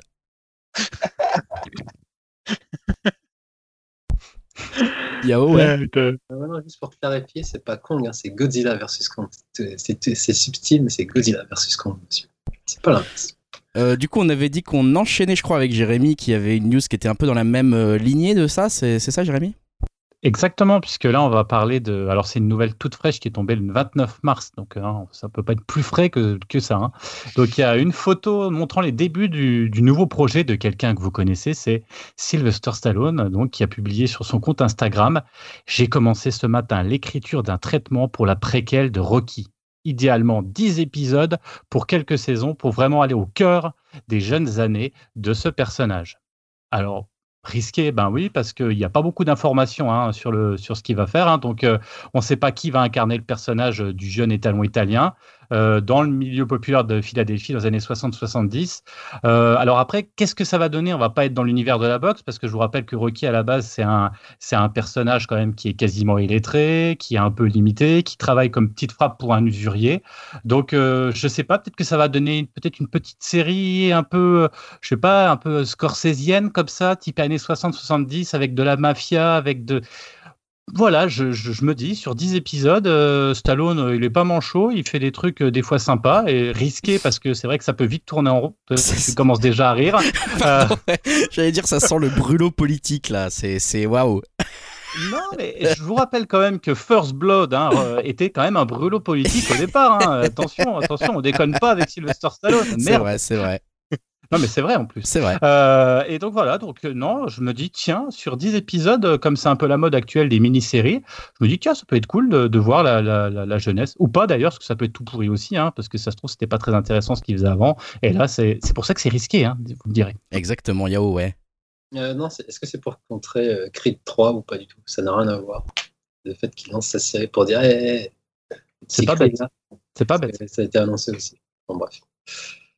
Oh, on a reparlé de lui un peu là avec la bande-annonce de, Suicide Squad là. D'ailleurs, Dim on a pas parlé, je suis étonné. C'était dans les projets pourris, non? C'est. Je sais pas. Je sais plus. Non, ça va. Dim, t'es en, es en mute de toute façon, ouais. Dis-moi. T'es au-dessus de hype.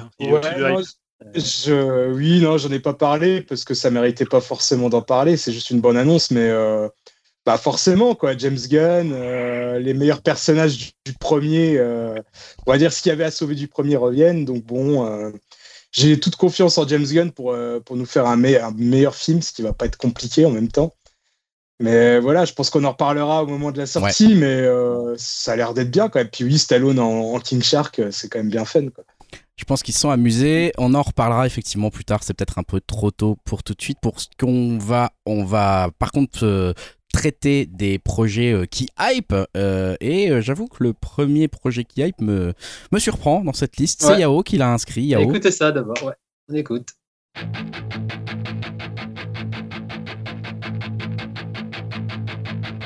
I walked along the avenue. I never thought I'd meet a girl like you. Meet a girl like you.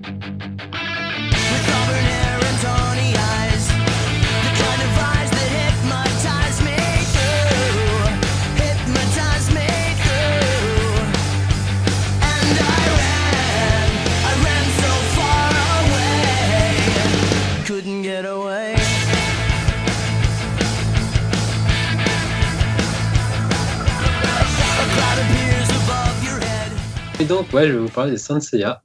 J'ai retourné ma veste. Au départ, je vais mettre dans le projet pourri, mais finalement, je crois que ce projet me hype et je suis un grand, grand fan de la licence, la fameuse licence de Kurumada qu'on a tous connu, enfin découvert chez au Club 2.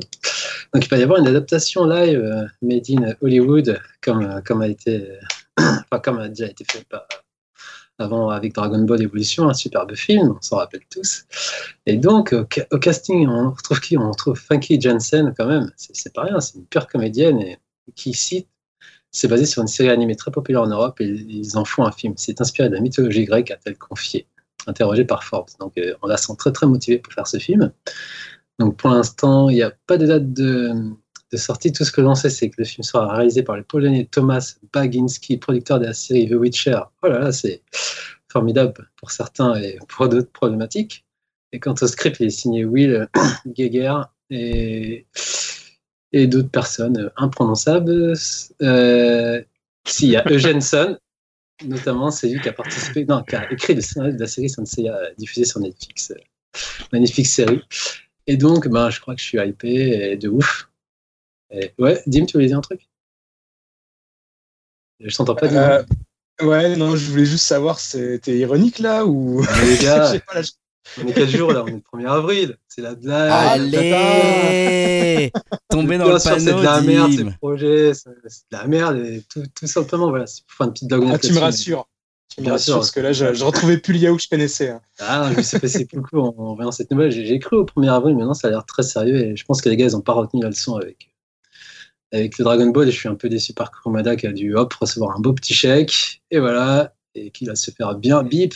Je suis vénère là. Ouais, ouais, Greg? Euh, ouais, c'est pas toi, Dim, je crois, qui nous disait que. Ou je sais plus qui nous disait que même femme que Jensen l'a justement interrogé sur la série. Elle disait, euh, je sais même pas ce que c'est. Il y avait un petit côté un peu, je Oui, m'en bah, fous, c'est quoi. ça, ouais. euh, ouais bah, comme disait Yao, ouais, bah, c'est, je pense que c'est une petite série euh, d'animation là, qui marche bien en Europe, là, avec des machins qui se passent par la mythologie grecque, je sais pas trop quoi. Là. Bon, allez, on va le faire. hein, dans le doute, ça peut peut-être marcher. Filez-moi mon chèque, là, fille vite. Non, mais blague, ça. blague à part, quand- comment tu vas adapter ce genre de truc quoi. Tu te dis, Ah merde, ouais, non. pas crédible pour une seconde. Encore en anime et encore hein, parce que ça a donné des films d'animation là. Mais un film live quoi. c'est- Ah, c'est compliqué. hein. Merde. Les armures, ça Ah va être compliqué. visuellement, vi- visuellement, ça peut peut-être tenir la route. Quand on voit par exemple un Iron Man, euh, on peut peut-être euh, penser Non, que ça peut non. tenir la route au niveau des, des armures, mais ça va être ridicule quand même, quoi, quoi en qu'il en soit. à la base, c'est des ados les gars. Bon, bref. Bah oui, en plus. Ils auront pas le même budget qu'un Iron Man, hein, Ouais. mec. euh, je veux pas te décevoir, mais du coup, l'armure, elle va être toute bidon, ça va être tout mal fait. euh. Ouais, Julien Il y aura peut-être Tom Cruise euh, en qui fera la saison. Enfin, je pense qu'il faut plutôt attendre le- la version de française de la bande à Fifi quand même. Ah, pense que là, ça peut- T'en rigoles, se trouve, ça sera encore plus. Bah, je Ah, moi, je suis sûr que ça serait un, mieux, un hein. club, un, un club Dorothée euh, cinématique univers. hein. Franchement, ça s'envisage. hein. Ouais, bah tiens, Julien, Voilà. justement, tu as la parole, tu la gardes pour un vrai projet, peut-être qui hype cette fois. Euh, ouais, bah je sais pas trop pourquoi je l'ai mis là en fait. Ah d'accord, bah écoute, je ne sais pas ce que c'est, donc tu l'as appelé J'ai descendu dans mon jardin. Ouais, voilà, mais je sais pas trop ce qu'il fout là. En fait, il était plutôt dans les projets risqués. Enfin bon, c'est peut-être le- les circonstances sanitaires qui font ça. C'est il y a 5 ans, on était en 2016 et on pouvait courir dans les rues, on pouvait gambader dans les jardins, on pouvait se retrouver par troupes de geeks pour chasser du Pokémon. Le nez collé sur notre portable. Moi, je m'en souviens avec euh, ma fille à l'époque, on traçait dans les rues et dans les jardins pour attraper des Pokémon. Et bah, on mesurait peut-être pas la chance qu'on avait. hein. C'est peut-être pour ça que je l'ai mis dans les projets qui arrivent. C'est peut-être une espèce comme ça de, de rejet de la situation actuelle. Et je me dis, ah, j'aimerais bien pouvoir encore euh, ressortir quand je veux, où je veux, euh, n'importe où. Mais voilà, bah, c'était le phénomène Pokémon Go hein, qui faisait la une de toutes les presses du monde entre fascination, effarement et inquiétude. hein. On se souvient notamment de tous ces messages sur les autoroutes qui disaient aux gens, euh, ne regardez pas votre téléphone, mais regardez la route. C'était quand même assez dingue. Ou des gens qui tombaient carrément dans des précipices parce qu'ils avaient le nez collé à leur portable et qui voyaient un Pokémon qui allait popper à l'endroit où il y avait où il y avait vide. Donc c'était en même temps assez flippant et en même temps, disons-le, assez drôle. hein. Désolé pour tous ceux qui, ces gens qui sont morts en tombant dans des précipices, mais ça reste quand même une mort assez conne. Euh, bah, tout ça pour dire que la crise sanitaire n'effraie pas Niantic, hein, qui était le, créateur de Pokémon Go et de Nintendo, qui vont s'associer de nouveau pour nous faire sortir, de- sortir dehors, enfin si on peut, euh, avec la sortie d'un Pikmin en réalité augmentée. Donc on a très peu d'infos encore, on n'a vu qu'une image. Euh, on sait juste que la date de sortie est calée à 2020. Mais euh, pourquoi je l'ai mis dans les projets qui Parce que je pense que c'est vraiment une série qui se prête euh, totalement à la réalité augmentée.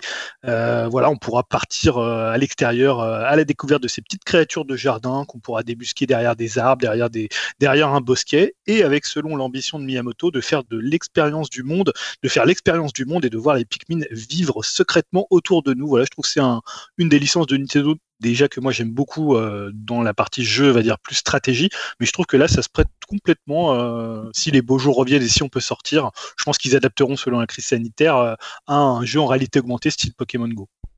Ouais, Dim Wadim Ouais, tu parlais euh, du gros succès de- du jeu à la sortie. Et, bon, je sais qu'il y a toujours encore une, Mm. une- un certain public qui y joue. Et euh, je me rappelle qu'à l'époque, ça avait fait quand même pas mal euh, parler et ça avait surtout donné des idées à d'autres développeurs pour euh, développer, on va dire, leur propre euh, Po- Pokémon Go avec d'autres licences. Je me rappelle, ils parlaient d'un jeu euh, Harry Potter, je crois même Dragon Quest aussi et tout. Et je me demandais, ces jeux-là, ils sont sortis aussi parce qu'on n'a jamais entendu parler, tu sais pas? Bah, je, je crois pas, hein. je crois pas que. Alors après, faut voir si Il les développeurs ont fait qu'avec la crise sanitaire depuis euh, un an, euh, tous les Il projets. que sont Pokémon Go, on va dire, dans, dans ce type de jeu-là. Quoi, Ah, je pense que tu dois quand même en trouver sur, sur les stores, hein, mais après ils ont peut-être pas les percé. très euh, connus, quoi. ouais. Parce que je me dis, un jeu Harry Potter dans le style-là, enfin, comme c'était prévu, ça aurait pu quand même euh, faire bien plus parler. Et c'est vrai que j'ai l'impression que c'est tombé dans les oubliettes. Bon après c'est peut-être que aussi Pokémon Go a, enfin il faut quand même réaliser l'ampleur de, des téléchargements de Pokémon Go. C'est peut-être tout simplement euh, la concurrence qui est écrasée. Peut-être qu'ils sont là, peut-être qu'ils existent, mais mais qui sont complètement fait bouffer par Pokémon Go, qui est encore, encore, encore aujourd'hui euh, beaucoup joué euh, et encore juste avant la crise sanitaire. Je me souviens que il y a une arène Pokémon juste à côté de chez moi. Je me souviens que je voyais tout le temps des groupes de jeunes qui étaient là, enfin de jeunes, de gens même, hein, qui étaient là pour se battre dans l'arène, etc. Il y avait toujours un petit, un petit regroupement à cet endroit-là en permanence, quoi. Donc, euh, donc ouais, ça marchait toujours là. Euh, Jérémy, ouais, tu voulais réagir? Ouais, c'est même dommage que ça n'existe pas effectivement en version adulte avec des endroits complètement infâmes où il faut aller chercher des espèces de trucs horribles à des endroits où tu dis non, faut pas aller là, puis on y va. Je sais pas, c'est un concept qui existe pas. Je crois que ça existe. Hein. Je, peut-être je crois que ça existe sur TikTok. Il y a un truc qui, qui te dit d'aller à certains endroits, qui t'envoie à des endroits en fait euh, géographiquement un peu aléatoires, mais que vu que c'est des endroits où les gens vont peu, euh, où ils t'envoient en fait, il y a des gens qui ont découvert des corps et tout ça en direct pendant leur TikTok, euh, des trucs assez affreux en fait qui se sont passés. Donc voilà, c'est pas exactement un jeu, mais il y a eu une sorte de, il y a un sorte de truc comme ça qui, existe sur TikTok, je crois. Dim. Non, c'était juste pour dire, bah, un peu pour rigoler. je, me demande si ça va faire comme pour Pokémon Go, ou, parce que pour la, petite histoire, bah, je travaille dans une mairie et dans ma mairie, au niveau, euh, au moment où c'était sorti Pokémon Go, euh, je crois qu'il y avait beaucoup euh, de Pokémon rares dans ma mairie. C'était un peu un spot et des fois, je voyais des gamins qui traînaient dans les couloirs de ma mairie.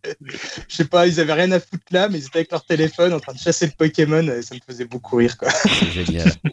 C'est génial. Ça crée quand même des situations assez marrantes. on enchaîne toujours dans les projets qui hype avec Jérémy. Jérémy, qui va nous parler de se faire peur. Euh, bah ouais, c'est un petit peu comme, euh, comme Julien, comme un espèce de, rejet euh, de la situation actuelle et surtout avant de commencer hein, le nouveau confinement avec les démons du maïs à la maison là qu'on va se taper, hein, qu'on va se coltiner pendant 4 semaines, 3, 4, je sais plus, en tout cas ça va être bien chaud. On veut pas savoir. Du coup, il y a euh, comment tu dis? Je dis, on veut pas savoir le nombre de semaines. Oui, on, ne sait pas, ça se trouve, euh, on, va peut-être euh, rigoler encore plus longtemps. Bref, je voulais revenir sur quelque chose qui s'est passé pendant, le, pendant toute cette période, hein, cette année de, pandémie.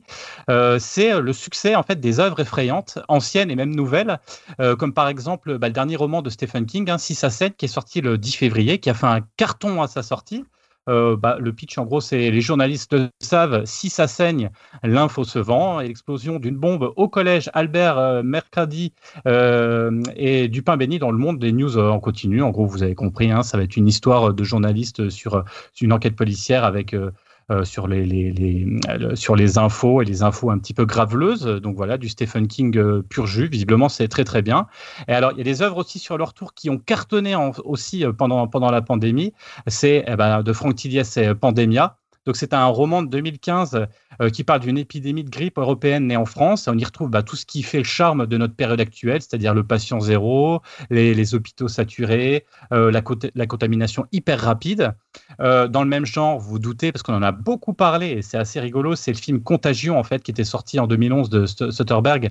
et de, selon le site spécialisé Torrent Freak, Contagion est passé de 200 téléchargements en moyenne par jour avant le début de la pandémie à 10 000 fin janvier et plus de 25 000 par jour euh, début février. Euh, donc bien sûr, pourquoi les gens ils aiment regarder le film? Bah Parce que forcément, il y a des similitudes assez troublantes avec ce qui se passe à l'heure actuelle. Euh, ce qui est marrant aussi, c'est qu'il y a une étude américaine qui a montré que les fans de films de zombies avaient moins peur de la Covid et des risques de contagion et ils prenaient plus de recul. Alors moi, je vous rappelle, hein, n'hésitez pas à relire euh, le, fameux livre de Max Brooks, euh, Guide de survie en territoire zombie, hein, qui vous explique comment survivre dans un monde post-apocalyptique avec euh, des zombies un peu partout. Donc ça, c'était plutôt assez marrant. Et pour finir, il y a un petit film aussi, bien évidemment, qui va, qui, je crois qu'il est sorti déjà. c'est un film de Ben, ben Wintley, Wintley pardon, donc, euh, donc ce film, euh, alors lui, il était connu pour les films. Il avait fait Kill List, Don, Don Terrace, et donc il avait fait aussi Rebecca, hein, c'est un remake de Hitchcock. Donc il va réaliser In the Earth, donc c'est une fable horrifique avec pour sujet, bah, bien sûr, la pandémie. Alors qu'un virus dévastateur décime une grande partie de l'humanité, un scientifique et un garde forestier font équipe avec une jeune femme afin de trouver un vaccin dans une forêt. Et tant qu'à faire, la forêt elle est hantée. Bah oui. Alors hein. bien sûr, bah, sinon ça serait pas Voilà. drôle. hein. Et voilà. Et donc il a, bien sûr, il a eu l'idée du film. Bah, je vous le donne en mille aussi, hein, pendant le confinement. Donc voilà, euh, je voulais juste revenir effectivement sur le fait qu'il y a beau avoir un, un confinement, il y a beau avoir euh, la peur euh, quelque part de la maladie, mais les gens continuent et adorent et même encore plus aimer se faire peur à l'heure actuelle. Donc on peut continuer à, à regarder des films d'horreur et à se faire plaisir chez nous, enfermés. Ouais, heureusement, heureusement. Euh, cela dit, j'avoue dans le pitch, euh, avoir le garde forestier d'un coup, là, je me suis dit qu'est-ce qui, se- passe, c'est quoi ce pitch? Complètement hallucinant. Mais ouais, heureusement qu'on a encore des divertissements pour peut-être pour se faire peur ou en tout cas euh, s'en inquiéter. Et justement, euh, là-dessus, on a notre notre spécialiste de l'équipe, celui qui aime les serial killers par-dessus tout. C'est bien sûr Julien. Julien, et je crois que tu es hypé par des projets autour de ça. Ouais, bah pour le coup, là, c'est vraiment un projet qui me hype, hein, contrairement au précédent que j'avais mis un peu entre deux eaux. Euh, et s'il y a bien un serial killer en série aujourd'hui, c'est bien Ryan Murphy, hein, Ryan Murphy qui enchaîne les projets pour Netflix avec régularité et, faut le dire, quand même une certaine qualité, puisque dernièrement, on a eu Ratchet, on a eu Hollywood et on a eu The Politician. Donc plutôt trois, trois, trois excellentes séries. Donc son dernier projet en date euh, pour essayer de faire oublier peut-être l'arrêt probable de Mindhunter sur Netflix, c'est une série autour du tueur en série Jeffrey Dahmer, dit le cannibale de Milwaukee qui a avoué, a avoué avoir assassiné 17 jeunes hommes avec euh, viol, démembrement, nécrophilie et cannibalisme. hein. donc un type euh, quand même sympathique. C'est bon de l'avoir comme voisin. Euh, dans le rôle du tueur, on va retrouver un habitué des séries de Murphy, c'est Ivan Peters, euh, qu'on a vu dans American Horror Story et aussi dans euh, Vendavision. Je ne sais pas ce qu'il fait. Ouais, excellent que- acteur. Ouais.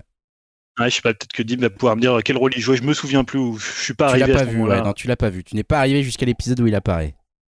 J'en C'est, dirai euh, peut-être pas on en plus. reparlera tout à l'heure. Ouais, voilà, on en Ah, dit pas plus pour l'instant. C'est un peu, un peu un spoil. Euh, donc la série va compter 10 épisodes et va retracer donc la vie de Dahmer sur plusieurs décennies de son enfance jusqu'à sa condamnation et à sa mort en cellule. Il faut savoir qu'il a été euh, assassiné en cellule. Euh, voilà donc euh, quand même un, un bon projet avec un, un bon casting entre Ryan Murphy, entre Evan Peters et quand même un tueur en série. Euh, voilà, c'est c'est pas du petit tueur en série, c'est quand même c'est même le, le cannibale de Milwaukee. Donc Ouais, moi, ouais, je suis c'est du-. C'est du bon grade de, de, de serial killer là déjà. Voilà. hein, on n'est pas dans le. Ah, ouais. Voilà, là, c'est pas du petit Emile de merde là. c'est- c'est- Voilà. non, mais ouais. Non, on n'est pas dans du Nordal de Landais là, on est quand même du lourd. Non, mais écoute, euh, ça et ça, t'as des infos sur euh, la date de la sortie ou de la mise en Non, ça production? devrait être cette année normalement. Ça devrait être Ah cette bah année. écoute, ouais, ça, c'est vrai qu'il est incroyablement prolifique. euh, Ryan. Murphy, euh, c'est, on en parle très souvent quand même de ce mec, mais c'est, je sais pas comment il fait. Bref, ça c'est une autre question. On en a terminé avec euh, notre série sur les projets pourris, risqués et qui hype, et on va enchaîner avec la chronique rétro de Jérémy. Alors aujourd'hui, on va plonger dans l'univers des films pour enfants et ceux qui ne sont pas pour les enfants, mais dans lequel nous avons nagé sans bouée, mais avec délectation quand même. Ah c'était mieux avant, Ah.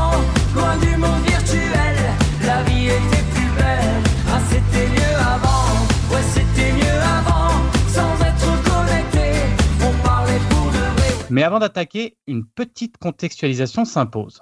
On a toujours tendance à penser que c'était mieux avant, que maintenant les gamins s'abrutissent devant les tablettes, les dessins animés débiles et les scènes de plus en plus violentes. Alors la vraie question est, est, est-ce que les gamins des années 80 et 90 étaient plus protégés contre cette infamie?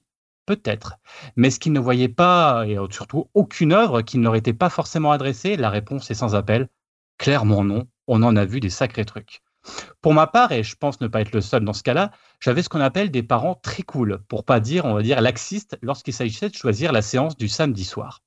Alors, euh, surtout, ne blâmons pas nos parents, ils n'avaient, je pense, pas forcément conscience de ce qu'on pouvait regarder, ni la portée que cela pouvait avoir, et surtout, ça nous a permis de nous forger une sacrée culture insolide en termes de classiques du cinéma des années 80 et 90, et des expériences qui te font grandir d'un coup. Je vais expliquer dans la suite de la chronique. Alors, comme dans beaucoup de familles, il était de coutume que nous nous installâmes devant le téléviseur au milieu du salon chaque samedi soir pour regarder avec exaltation un film loué quelques heures plus tôt au vidéoclub. Et le programme s'apparentait souvent à une projection Grindhouse, en tout cas de mon point de vue de jeune bambin prépubère. Je m'explique. Fin des années 80, par exemple, ma mère m'annonce Ce soir, on regarde un film avec des gentils fantômes. Bah, C'est Casper, le petit fantôme, lui rétorquai-je naïvement. Et sa réponse laconique ne laissait planer aucune ombre de doute. Oui, oui, oui, c'est oui, c'est ça, c'est Casper. Et sept minutes plus tard, de se retrouver devant une scène qui me marqua pendant les cinq années qui suivirent. Euh, je, vous remets dans le bain. Hein, trois scientifiques entrent dans une bibliothèque et tombent nez à nez avec une apparition spectrale en train de lire et faisant signe aux trois messieurs d'être silencieux. Ben, jusqu'ici, tout va bien, hein, mais comme disait l'autre, hein, euh, c'est au moment où les trois hommes s'approchent du fantôme, bravant la recommandation de celui-ci, que j'appris à mon grand désarroi ce que c'était que la terreur, comme disait Maupassant, cette réminiscence des terreurs fantastiques d'autrefois. Nom de Dieu, la gueule horrible du fantôme qui bondit vers l'écran.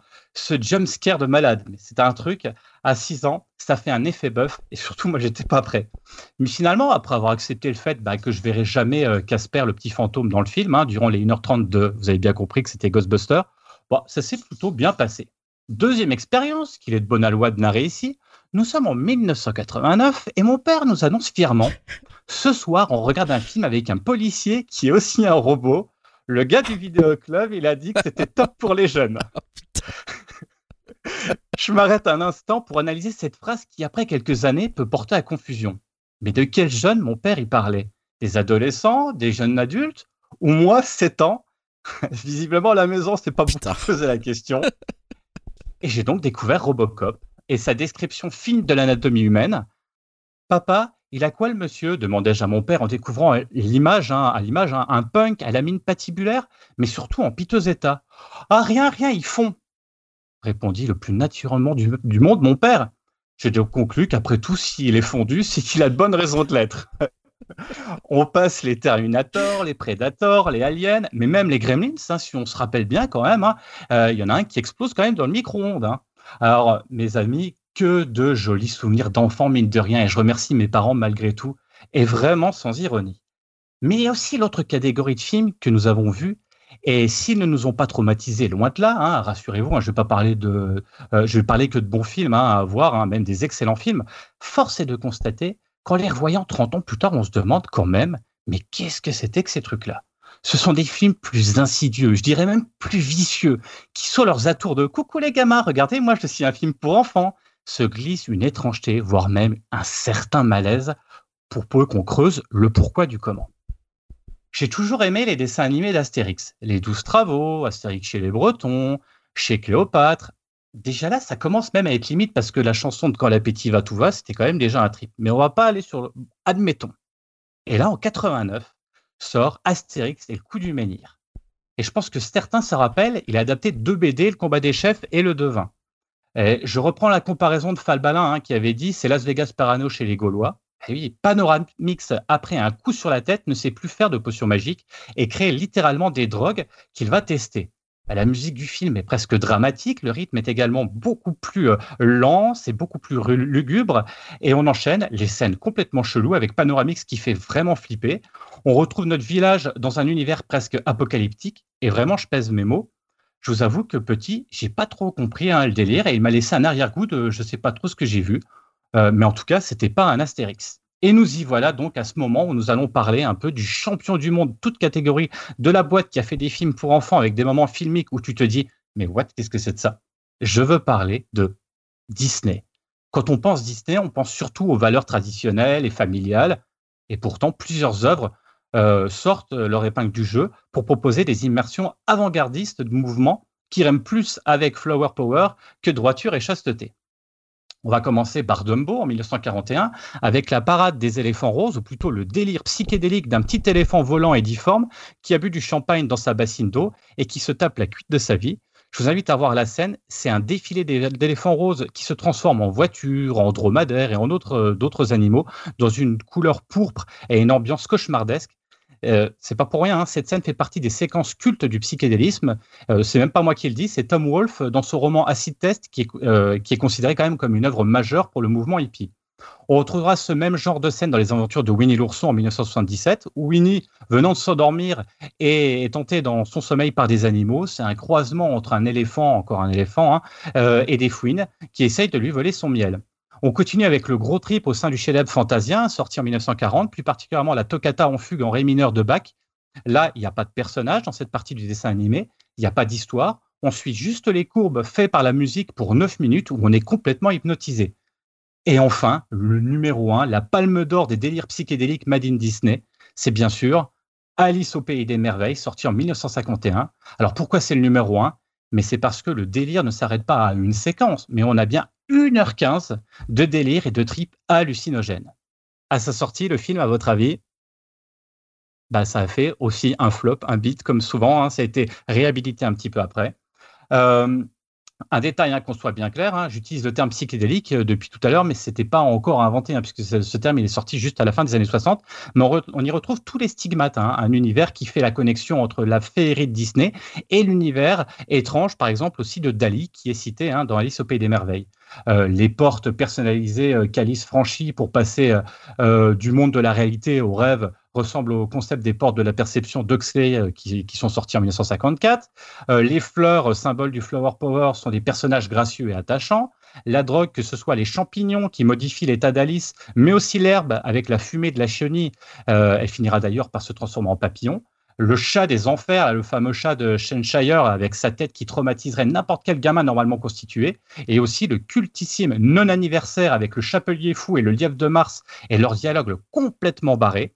On est dans un voyage intérieur initiatique hein, que Jérôme Dittmar euh, compare à After Hours. D'ailleurs, c'était vachement intéressant euh, de Scorsese dans le magazine 7 Obsession sur Disney, euh, qui revient un petit peu sur ce délire, un petit peu de chez Disney. Plutôt intéressant, je trouve d'ailleurs, comme comparaison. Alors oui, vous allez me dire que ce soit Astérix ou Disney, ce sont des adaptations de BD ou de romans et que du coup, les films ne sont pas à l'origine de ces délires psychotropes. Bah, je vous répondrai que je ne suis pas d'accord. Certes, l'histoire ne vient pas d'eux, mais c'est l'interprétation filmique proposée par les réalisateurs, que ce soit en termes de traitement d'image, de graphisme, de rythme et de montage ou encore d'ambiance musicale, qui crée ce point de vue avant-gardiste. Et après tout, c'est quand même les firmes Disney qui a choisi d'adapter Alice pour le proposer à un public d'enfants. On ne leur a pas mis le couteau sous la gorge. Et donc, pour conclure, je n'ai qu'une chose à dire. Jeune maman et jeune papa. Je comprends votre, désarroi quand il s'agit d'interdire ou non un film à votre bambin en manque de sensations fortes. Vous vous dites, ah non, quand même, on va pas lui montrer ça, ou encore, il a l'âge pour regarder ce truc. Eh bien, ne vous inquiétez pas. Tout va bien se passer. Et vraiment, si vous vous sentez dépassé par la situation et que vous avez mauvaise conscience avec ce- cette saleté de culpabilité euh, qui vous gratte hein, les chines en vous susurrant à l'oreille, mauvais papa, n'hésitez pas une seconde et envoyez votre progéniture chez Tonton Dim de chez Upcast, qui se fera un plaisir de leur faire découvrir les perles cinématographiques de son enfance. Et en voyant l'homme intègre et généreux qu'il est devenu, finalement on se dit que ça ne doit pas être si grave et que tout ça, c'est que du cinéma. Bonsoir à tous. Excellent. Yao Merci Bah non. pour l'hommage. hein. Et je t'en prie, Dim.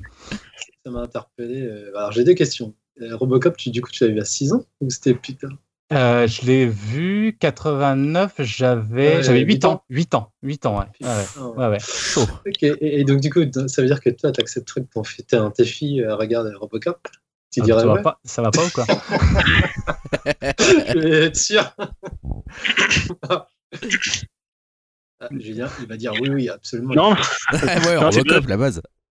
non, non, moi, euh, après, ça dépend de l'âge des enfants, ça dépend de la, la personnalité des enfants, mais simplement, moi, je sais que j'ai fait l'expérience avec euh, Fantasia et avec Alice au Pays des Merveilles euh, sur mon fils. Donc, à l'époque, il devait avoir, je pense, 3 ans et demi, 4 ans. Et pour le coup, ouais, ça n'a pas du tout marché, en fait. C'est des films qui sont pour un enfant, alors Fantasia en plus, il y a des, au début des introductions euh, euh, parlées de, de soit du, euh, je crois que c'est le, le compositeur ou soit le, enfin pas les compositeurs dans le sens là, mais le chef d'orchestre ouais. qui parle pendant quelques minutes. Et après effectivement c'est totalement barré. Alors à part peut-être le truc avec Mickey euh, le truc quand il doit nettoyer les serpillères tout ça ça ça passe assez bien. Mais le celui dont tu parlais avec tout le délire sorcier. ouais l'apprenti sorcier il passe bien. Mais tout le délire psychédélique euh, c'est beaucoup plus compliqué. Et pareil en fait pour Alice au pays des merveilles qui est moi alors qui est un de mes Disney préférés mais qui est un film euh, complètement barré mais du début à la fin enfin sur l'inconscient et tout ça c'est un truc euh, dingue que je pense, tu vois, on parle souvent de, euh, on parle souvent de euh, vice versa, mais ils sont à des années-lumière de cette espèce d'inventivité visuelle et de ce truc complètement barré, quoi. Et ça a pas du tout marché sur lui. Ça l'a ennuyé très très vite, en fait. Ouais, mais moi je, je, disais, je, c'est marrant parce que tu parlais de Dumbo et sa séquence des, éléphants bourrés là, enfin de, de Dumbo bourré. Moi je sais que même personnellement, moi, enfin je parle même pas pour mes enfants, mais moi je l'ai vu quand j'étais bien sûr très jeune ce film et ça m'avait, j'en ai encore le, souvenir d'en avoir fait des cauchemars, tu vois, de cette scène. Vraiment, une scène qui me rendait euh, mal à l'aise, euh, sans, sans trop savoir pourquoi, quoi, tu vois, sans, sans que je comprenne à l'époque, euh, du haut de mes 3 ans, j'en sais rien, tu vois, qu'est-ce qui, pourquoi cette scène me rend mal à l'aise et qu'est-ce qui se passe exactement. Et ouais, ça m'a vraiment laissé des souvenirs euh, étranges, quoi, où tu découvres un autre type de. Mais en même temps, voilà, un peu comme tu dis, ça, ça nous a aussi ouvert l'esprit et ça nous a permis de, de s'orienter peut-être vers. euh, peut-être qu'on peut-être que j'aime bien Lynch parce que j'ai vu Dumbo, quoi. Tu vois, J'en sais rien, mais. Mais, mais tu sais, tu, tu parles de Dumbo. Dumbo, dans tout le film, finalement, c'est quand même très très particulier quand même. hein. Un, un- un éléphant difforme avec une petite plume et une souris dans son chapeau qui commence à décoller. Enfin, tu vois, quand tu Ouais. penses au concept du film, c'est très très particulier, hein, qui se fait en fait tout le temps un peu embêté par tout le monde. Euh, et Moi, je me rappelle que ce film, je le trouvais super glauque. La morale est quand même assez particulière, quoi. hein. C'est c'est pas voilà le, le réveil après sa cuite dans l'arbre avec les corbeaux qui en remettent une couche. Enfin, tout le film à revoir, mais Enfin, il y a des films, effectivement. hein. De toute façon, toute la première époque de Disney, parce que tu prends Pinocchio, c'est quand même bien, bien glauque aussi, Oh, quand il se transforme en âne. Ah ouais, mais et puis hein. pas. Hein. Bambi, et bah Bambi, euh, voilà, oui, c'est sûr. Même pour les gamins, moi, je sais que mes enfants, ils ont toujours pas vu la scène de la prairie. À chaque fois, je fais attendez, clac, hop, en avance de 5 minutes. Et à chaque fois, mais il est où Elle est où la maman alors? Ben, ben, attends, il a le droit un peu. Bambi d'être avec son papa quand même. Ça veut dire quoi ça? Mais tu zappes cette partie-là, quoi. C'est vrai que c'est toujours un peu, euh, c'est toujours un peu compliqué. Yao? Mais c'est vrai que de Dumbo à Lynch, il y a que il y a Elephant Man, hein, donc euh, on est toujours dans les éléphants, il y a, qu'un éléphant d'écart. Euh, Yao, ouais, tu voulais réagir, pardon Euh, ouais, non, pour moi, Disney, Barge et, et moi, je pense toujours à Taram et Basile. Pour moi, c'est les deux qui reviennent en tête. C'est ceux-là que ces deux-là, ils m'ont vraiment traumatisé. Surtout Taram et Chaudron. Enfin, plus traumatisé et, plus pleuré, mais Basile, je sais pas pourquoi, ça m'a toujours euh, traumatisé. Je sais plus, je crois qu'il y a une sorte de poupée ou dans, dans le film et je crois qu'elle bug. Enfin, bref, elle est abîmée et ça m'avait traumatisé de ouf, cette scène. Mais en, en gros, tu, tu nous dis qu'il vaut mieux leur montrer des pornos que des Disney, quoi. Ouais, c'est Ça ça. Mais vraiment que- complètement, c'était la morale de, de cette avec des mains. Voilà, c'est ça. Oh non! Un bon vieux Brain Oh Dead, non, mais- un bon vieux Brain Dead, ça Ouais, passe. je, vais, je vais avoir des problèmes. hein. c'est ça. Euh, bah, en tout cas, merci pour cette. euh, il y a des gamins qui s'égarent dans sa mairie, là, faut faire gaffe quand même. c'est ça. Est- Viens chercher les Pokémon. Euh, on va, on va enchaîner sur toutes ces mauvaises blagues Euh, et on va passer à l'autre rubrique euh, qui, qui fait le, le, le socle d'Upcast également. C'est bien sûr les chroniques musicales. Spotlight sur nos Spotify.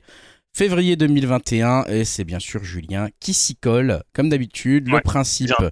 Julien, c'est de sélectionner cinq albums qui t'ont marqué pendant le mois de février avec quand même un petit chouchou en premier et de nous dire pourquoi ils t'ont marqué ces fameux 5 albums. Je te laisse la parole pour nous faire découvrir ton Là, top je- du mois. Je, je vais commencer directement avec donc mon album du mois. C'est l'album de Cassandra Jenkins qui s'appelle An Overview on Phenomenal Nature et le titre que j'ai choisi c'est Crosshairs.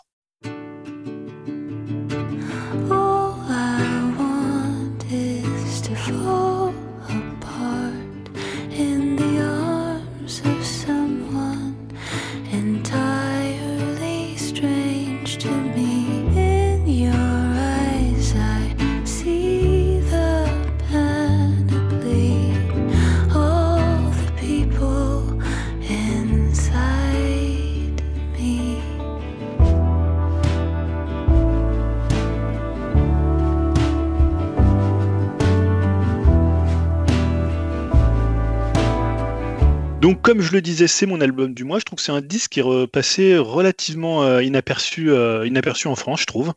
Euh, donc Cassandra Jenkins, pour la présenter, elle est américaine, elle est new-yorkaise même, c'est son second album. Elle avait fait un premier album en 2017 qui s'appelait Play Till You Win, à côté duquel je dois dire j'étais passé et que j'ai pas encore eu l'occasion d'écouter, mais je vais rattraper cette, cette, euh, euh, cet oubli ou cette erreur. Et euh, voilà, là je me concentrais plutôt sur celui-là. Alors, pour la présenter, je vais pas non plus réduire sa musique, mais on va dire qu'on oscille entre folk et, indie rock, comme vous avez pu l'entendre sur, sur l'extrait. On va dire que c'est une musique qui, qui boue plus de l'intérieur que de l'extérieur, hein, si je puis dire, mais qui reste quand même assez sophistiquée, assez précise sur ses arrangements. Et pour moi, pourquoi je l'ai choisi dans l'album du mois, c'est parce que c'est vraiment en 2021 ma chanteuse préférée, celle vraiment qui me fait frissonner quand elle chante. Alors déjà, elle est jamais dans la démonstration vocale, elle a un timbre assez chaud, un peu traînant, limite un peu parfois nonchalant. Et elle est surtout toujours en totale maîtrise, je trouve, quand elle monte un peu sa voix, hein, ce que vous avez pu entendre d'ailleurs dès le début sur euh, Crosshairs, ou même quand elle fait des, une sorte de simili, simili parler chanté, notamment sur Hard Drive. Je la trouve euh, vraiment bouleversante, vraiment magnifique. Et évidemment, un mot sur l'in- l'instrumentation et la production de, Josh Kaufman, hein, qui a joué avec euh, notamment, ça fera plaisir à Jérémy, avec euh, War on Drugs, et qui a produit, ça, ça fera plaisir à Greg, euh, le dernier This is the Kit. Bah, je trouve qu'il fait vraiment un boulot remarquable en niveau équilibre et espace. Je trouve qu'il y a toujours un sens du détail. Il n'y a pas forcément beaucoup d'instruments, mais ils sont, ils servent vraiment la chanson. Ils sont toujours bien placés. Voilà, je trouve que ce disque, il, bah, sonne comme une évidence. Tout est à sa place. C'est un disque assez court. hein. Il fait un petit peu plus de 30 minutes, 31 minutes, je crois. Mais il est vraiment parfait avec son équilibre entre des morceaux assez forts, vraiment inoubliables en 2021. Je pense que c'est des morceaux dont je vais me souvenir. Je pense à Michelangelo, New Bikini, Crosshair, dont j'ai que- dont j'ai passé un extrait, et Hailey. Et des morceaux pour respirer un peu plus, euh, notamment avec euh, parfois des bruits un peu de nature comme The Rumble, ou un morceau comme Hard Drive avec son côté parler chanté. Donc voilà, moi, c'est vraiment une, une révélation en, en 2021, Cassandra Jenkins.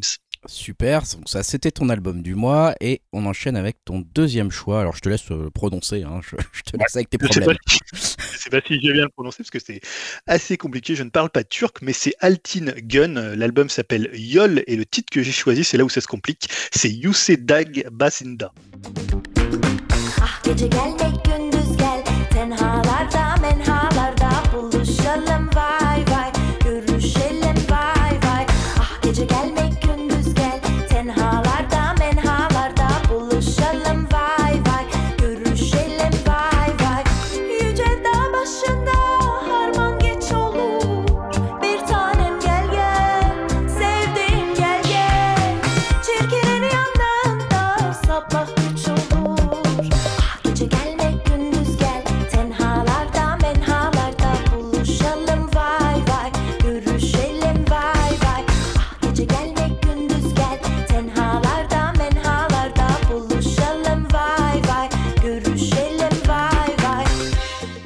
Je vous embête souvent, ou j'embête souvent les, gens qui, font ce podcast avec moi, hein, et ça fait rire pas mal Yao et Dim avec le funk thaïlandais des 70s, hein, qui est revendiqué par les Texans de, de Bin, et avec Altin Gun, bah, je vais mettre une nouvelle euh, corde à mon arc des influences euh, marrantes et que vous me ressortirez tout au long de cette année, bah, je vais vous saouler avec le son turc des années 70 avec la, presque la variette turque des années 70 que évidemment je ne connais pas, je suis pas du tout un spécialiste de la variette turque. Fucking hipster, mais ouais, quel hipster de ouf. Et donc, bah, Yol, hein, c'est le troisième album d'une formation qui est turco-hollandaise, euh, qui mélange donc de la musique traditionnelle turque et du rock psyché et du funk des 70s. Donc, on va dire c'est une sorte de, de grande sono mondiale hein, qui plaît tant à Nova, le côté un peu caricatural de, Radio Nova, et qui aurait pu plaire, on va dire, à Joe Strummer, hein, des Clash, hein, qui, était assez euh, porté sur ces échanges culturels entre, euh, les, continents. Alors, la nouveauté de ce troisième album de, de Altin c'est l'apparition de ou la présence, la présence vraiment presque l'omniprésence de synthé, euh, bah, sur lequel le groupe a vraiment beaucoup bossé pendant le confinement puisqu'ils pouvaient pas répéter euh, entre eux, donc ils s'amusaient souvent avec des synthés comme ça, un peu chacun de leur côté, et qui donne un côté tout de suite un peu plus pop, un peu plus direct au disque. hein. je pense au morceau Boulounour Mou. Voilà, j'en vais en citer quelques-uns comme ça. On cite souvent les albums anglais, ou pourquoi pas en turc. Bah pour le reste, on est toujours sur ce mélange de funk. hein. Il y a les, moi, qui- je trouve les morceaux les plus funk sont vraiment imparables. Il y a Henari, Yusedak, Basindak, j'ai passé, et Karatoprak, de chants ou de sons, on va dire, plus traditionnels turcs. Alors c'est vrai que parfois on a un peu l'impression d'être projeté comme ça dans une, euh, dans, dans une espèce comme ça d'émission un peu, euh, un peu pop, euh, pop facile en direct de la Turquie. Ça fait un peu bizarre et parfois il y a des trucs très funk, euh, des basses un peu rondes, donc c'est assez étonnant. Je trouve que c'est à la fois planant, dansant, assez direct, et je trouve ça vraiment très très bien maîtrisé, surtout si vous avez l'esprit un peu ouvert, hein, si vous n'êtes pas comme, comme Yao par exemple. Ça, ça Jérémy, tu voulais réagir sur- Eh ben oui, non, je voulais réagir parce que la dernière fois, effectivement, on parlait, j'aime bien, comme ça je peux replacer encore un petit peu d'Australien, mais King Gizzard, euh, sur le- les deux derniers albums, il s'inspire énormément euh, de la pop turque et on ressent plein de morceaux euh, qui, doivent, euh, qui sont assez similaires à ce que tu racontes là. Carrément, ouais, ouais, tout à fait. Le, le dernier- les deux derniers albums de King Gizzard euh, ont un peu des sonorités. euh, bon, ils le tournent un peu plus psyché que Elton Gun, mais euh, il y, a, il y a des éléments de comparaison. Enchaînons. enchaînons avec le troisième euh, album du mois de février. Ouais. C'est Black Country New Road, For the First Time, c'est le nom de l'album, et le morceau que j'ai choisi, c'est Athènes, France. And I guess I found out what it's like.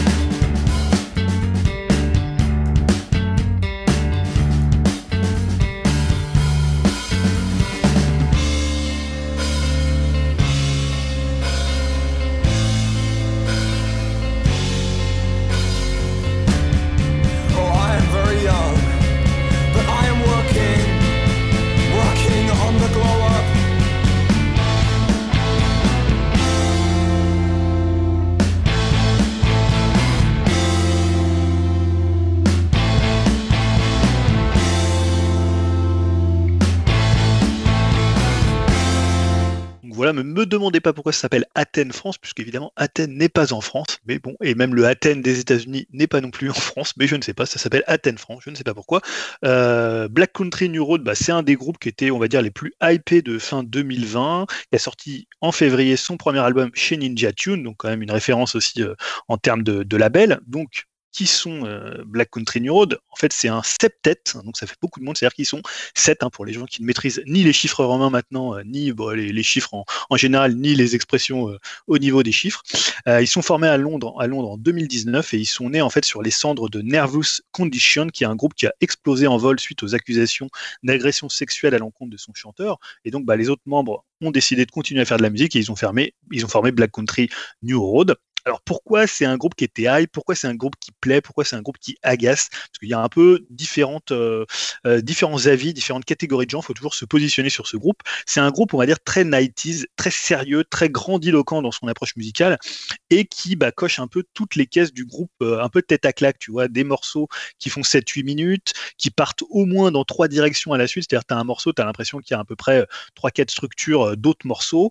Il y a des approches un peu free jazz, donc ça, c'est toujours les trucs un on peut en rigoler. Des instruments bizarres comme un violon klezmer. Hein, le violon klezmer, c'est un violon de la tradition instrumentale juive. Et surtout, bah, ça ressemble souvent à une fanfare. Alors certes, une fanfare un peu dark, mais souvent les fanfares en musique, bah, ça fait un peu chier euh, les gens, ça fait un peu euh, rigoler ou ça fait un peu, des fois même chier les intellos du rock parce que c'est assez marrant parce que c'est un groupe qui va plutôt se placer dans cette catégorie-là et en même temps, bah, la fanfare c'est jamais très très populaire ou on va dire ça passe ou ça casse.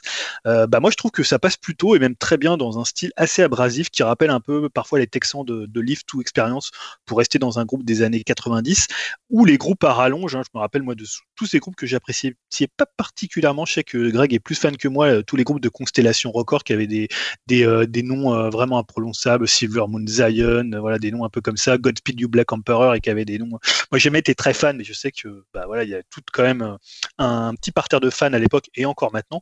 Et je trouve aussi qu'il ah ouais je sais, mais moi j'ai jamais compris le succès des groupes de Constellation, voilà. Euh, et plus récemment, bah, Woo Life aussi, qui était un groupe un peu comme ça, grandiloquent, aussi en anglais et qui déclamait euh, ses, ses chansons. Euh, même parfois un peu, il y a un peu de Baos aussi, Baos un peu dernière période euh, avec, je pense notamment au morceau Sunglasses sur sur l'album dont je parle et qui aurait, je trouve, sa place sur un, un album comme Burning from Inside. Donc sur les six titres, on a six titres de 40 minutes. hein, je vous ai dit que souvent c'était des morceaux assez allongés. Je trouve bah, que le disque parvient à quand même un équilibre, une force assez rare avec un côté un peu montagne russe, un peu presque alternatif. hein, je parlais des années 90, mais que je trouve plutôt maîtrisé, notamment le morceau Sunglasses, le morceau Athènes France que j'ai passé. Alors je comprends que ça agace un peu, mais perso, moi j'aime quand même bien les groupes pompiers. Alors c'est vrai qu'ici, je dis beaucoup de mal, par exemple, de Queen, qui est un des groupes pompiers, euh, pompiers par excellence.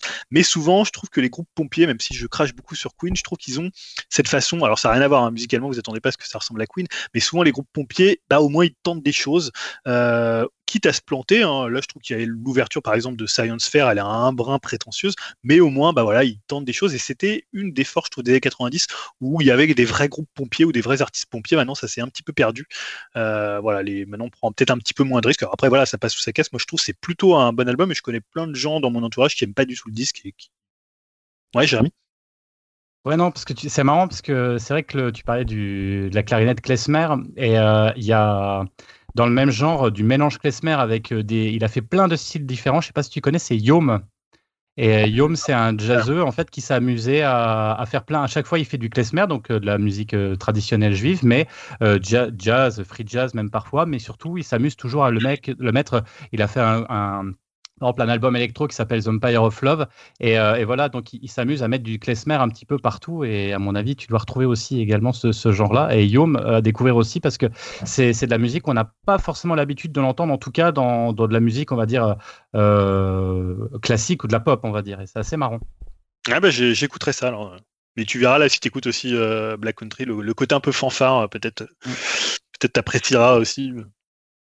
Euh, donc autre euh, autre groupe dont je voulais parler, c'était Clap Your Hand and Say Yeah. Donc l'album s'appelle New Fragility. Le titre que j'ai choisi c'est Thousand Ox.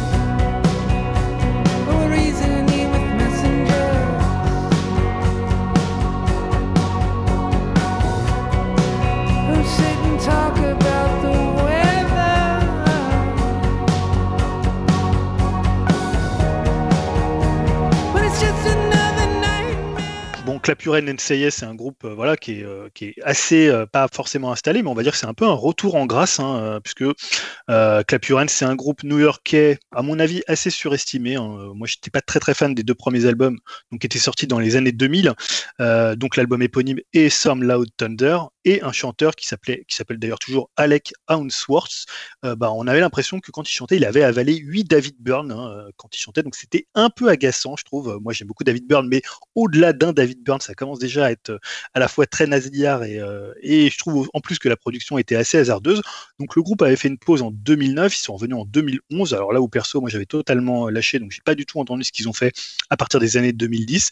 Aujourd'hui, bah, le groupe existe toujours sous ce nom, mais c'est un projet solo du chanteur, donc Alec Unsworth, qui est le seul rescapé de la formation d'origine. Alors, New Fragility, c'est donc ce nouvel album qui est sorti cette année. Euh, c'est un disque vraiment très inspiré, à ma grande surprise, très personnel et vraiment touchant. Euh, alors, il y a toujours cette voix pincée, un peu, un peu nasillard, hein, un peu façon euh, aussi neutrale Milk Hotel, Euh, mais sur l'échelle David Byrne, on va dire que là, bah, il semble avoir avalé que deux fois le, chanteur des Tolkienels, donc ça reste quand même à un niveau, un degré quand même assez acceptable.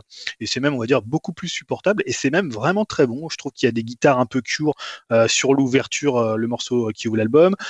C'est très, encore une fois, je vais encore citer War on Drugs parce que je trouve que le morceau dont j'ai choisi l'extrait Thousand Hawks qui parle de la tuerie de 2018 en Californie, bah, il fait très War on Drugs. Euh, tu l'écouteras, tu me diras ce que t'en penses, Jérémy. Euh, New Fragility aussi, euh, bah, c'est du clap Urels vraiment apaisé, totalement maîtrisé ou encore la très belle balade piano-voix Mirror Song. Alors évidemment, on n'est pas là pour rire dans l'album, hein, c'est un album euh, qui parle bah, de toutes les blessures du chanteur, des blessures liées à l'Amérique de Trump, à des tueries, donc c'est pas vraiment la fête. Euh, c'est parfois un petit peu sentencieux, mais honnêtement, dans le genre disque habité, voire hanté, hein, je pense notamment au morceau When the Pure Form Miracles, qui est vraiment superbe, bah, c'est toujours très touchant avec vraiment cette sensation d'être sur la corde raide et honnêtement en plus la production est vraiment très bonne contrairement aux premiers euh, aux premiers albums du groupe et je trouve que c'est vraiment un super retour en grâce et moi j'étais assez surpris alors que j'étais vraiment pas fan des premiers albums et Super, enfin ouais. mon, Dernier mon album. dernier album c'est Simon Spine l'album s'appelle Charismatic Megafauna et le morceau que j'ai choisi c'est Channels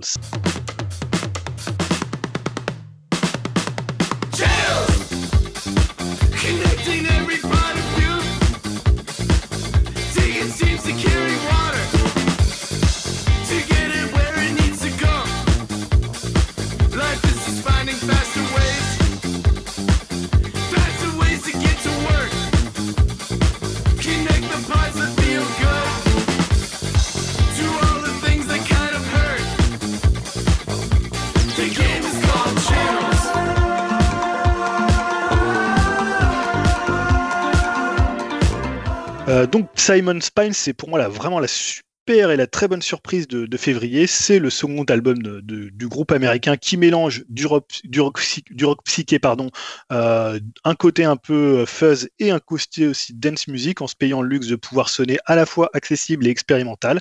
Quelque part, on va dire, entre la fête, sous acide un peu paillarde des Happy Mondays et celle un peu plus comateuse des Stone Roses. Euh, et même, on va dire, avec le morceau, par exemple, qui s'appelle Mode Men, on va penser au groove assez tranquille de, de Tame euh, bon voilà, qui est maintenant une- devenu une référence. Là, c'est très varié. Il y a un chant masculin, un chant féminin, euh, tout en gardant vraiment une excellente cohérence parce que ça part vraiment euh, à la fois l'ouverture avec un morceau plus lent, plus psychédélique, sur du post-punk avec le morceau Jump Rope, de la pop notamment avec le morceau Milk, ou des choses plus dance floor. hein. Je trouve que Jacket, je parlais des Happy Mondays, mais je pense que le groupe n'aurait pas renié ce morceau, ou Channel que j'ai passé, qui est une petite bombe euh, électro-rock qui sonne très 2005, voire parfois expérimental. Il y a Solution hein, qui fera plaisir à Greg, puisque ça m'a fait un peu penser au groupe Bagarre, hein, notre groupe fétiche sur scène. On en parle assez souvent, mais voilà, on a très bons souvenirs de, de ce concert de, de de, de bagarre euh, lors du Pitchfork Festival. Et euh, voilà. Franchement, c'était un. Enfin, on reparlera un jour de ce concert, mais on était un peu bourré, faut dire, mais le, le concert bon. de, le concert bagarre nous avait, bien fait rire. Euh, voilà, donc non, euh, pas grand chose à dire d'autre. Vraiment, Simon Spine, c'est vraiment un des albums qui m'a euh, le plus impressionné ce mois-ci. Et euh, je l'ai un peu découvert sur le tard, là, il y a une, une semaine, dix jours où je m'y suis vraiment penché. Et euh, je l'écoute de plus en plus et euh, franchement, vraiment très très bonne surprise. Super, bah écoute, euh, merci pour ce top de février 2021. Vous retrouverez toutes les références ainsi que les albums à écouter sur upcast.fr avec des liens Spotify directement. Voilà, comme ça vous perdez rien de tous ces excellents conseils. Vous les retrouverez également dans la description du podcast. Euh, on va continuer, on va continuer et enchaîner avec notre dernière grande partie, euh, la partie des conseils flash. Et euh, déjà, on va reparler presque tous ensemble d'un retour qu'on voulait faire. Retour sur Vendavision, mais d'abord, souvenez-vous. Précédemment dans Upcast. Que j'ai aimé, c'est qu'ils ont été au bout du concept. Et là, je trouve que c'est quand même vachement culotté. Et je trouve que les, séries, épisodes sont bien faits avec ces moments euh, hyper gênants, hyper bizarres où on sent qu'il se passe quelque chose. On retombe dans du. euh, dès l'épisode 4, on retombe sur un Marvel avec ses codes. Bah, je sais pas ce qu'ils vont faire après, mais, mais là, je, voilà, je retombe dans une série, on va dire, un peu plus euh, normale. Et voilà, culotté d'avoir été au bout du délire sur les, sur les trois premiers épisodes, euh, parce que c'est bien fait. Mais là, on retombe dans quelque chose qui est un peu plus, on va dire, euh, normal. Coucou Dim, pour tout ça, je vais te dire que WandaVision c'est un peu de la merde, mais on va en parler ce soir plus profondément. Vas-y. Qui, qui a dit ça? C'est moi qui ai dit ça? Toi, bah oui, t'as dit ça. Moi, les trois premiers épisodes, je les trouve pas très bons. Euh, je trouve que c'est un peu Watchmen pour les nuls, quoi. C'est-à-dire ce côté un peu. Non, mais. je suis un peu, un peu direct, mais tu sais, le- enfin, je trouve c'est un peu Watchmen light, quoi. En vrai, je trouve que la parodie sitcom, elle est un petit peu légère, hein, elle est pas très drôle. Voilà, j'ai l'impression que la série elle s'épuise déjà en fait au bout de quatre épisodes. Bon après c'est ce que je trouve c'est un peu difficile aussi de se faire un avis sur quatre épisodes parce qu'on en est même pas à la moitié. Euh, c'est un peu l'exercice, la difficulté. Je vais quand même regarder la suite, euh, voir où ça va aller. Ça va, du coup, on va peut-être avoir un avis plus positif avec Dim. T'en as pensé quoi, toi? Ouais. Bah, déjà, Par pour répondre à Julien, comme quoi euh, il disait qu'il allait peut-être être largué avec la phase 4, et vu qu'il a un compte Disney. Euh, dessus, Merci, il y a, il y a- dessus, il y a la série euh, Marvel Legends qui fait des résumés sur chaque personnage. Alors, ouais, bah, une fois n'est pas coutume, hein, j'étais encore une fois avant-gardiste et visionnaire. Euh, du coup, bah, je vais surtout me concentrer hein, sur les euh, deux derniers épisodes. Et euh, ces deux épisodes bah, étaient encore une fois, bah, pour moi, hein, assez bons. Et après, euh, l'épisode, je l'ai beaucoup aimé sur le coup, car on a vraiment euh, pas mal d'éclaircissements sur l'intrigue générale. Histoire qu'on laisse les spectateurs un peu plus longtemps dans le flou. Je trouvais que c'était un peu dommage d'avoir pas mal d'éléments euh, de réponse euh, aussi rapidement. Et peut-être que voilà, il doit rester encore pas mal de, mystères à découvrir. Et puis bah, je suis quand même assez impatient de voir la suite. Chose euh, enfin, inhabituelle, on va dire. Je suis d'avis de Dim, on va dire. C'est notre ça, Dim. C'est, inhabituel. C'est... Je sais pas ce qui m'arrive, je vais être malade euh, comme les trois autres. Euh, j'ai trouvé ça sympa. Et euh, je disais aussi, bah, je pense que c'est vraiment une série qu'on pourra finalement euh, juger qu'à la fin, qu'on aura tout le dénouement. J'ai jamais vu ça. Il faut engager le mec qui faisait les montages de, des Previously de 24, quoi.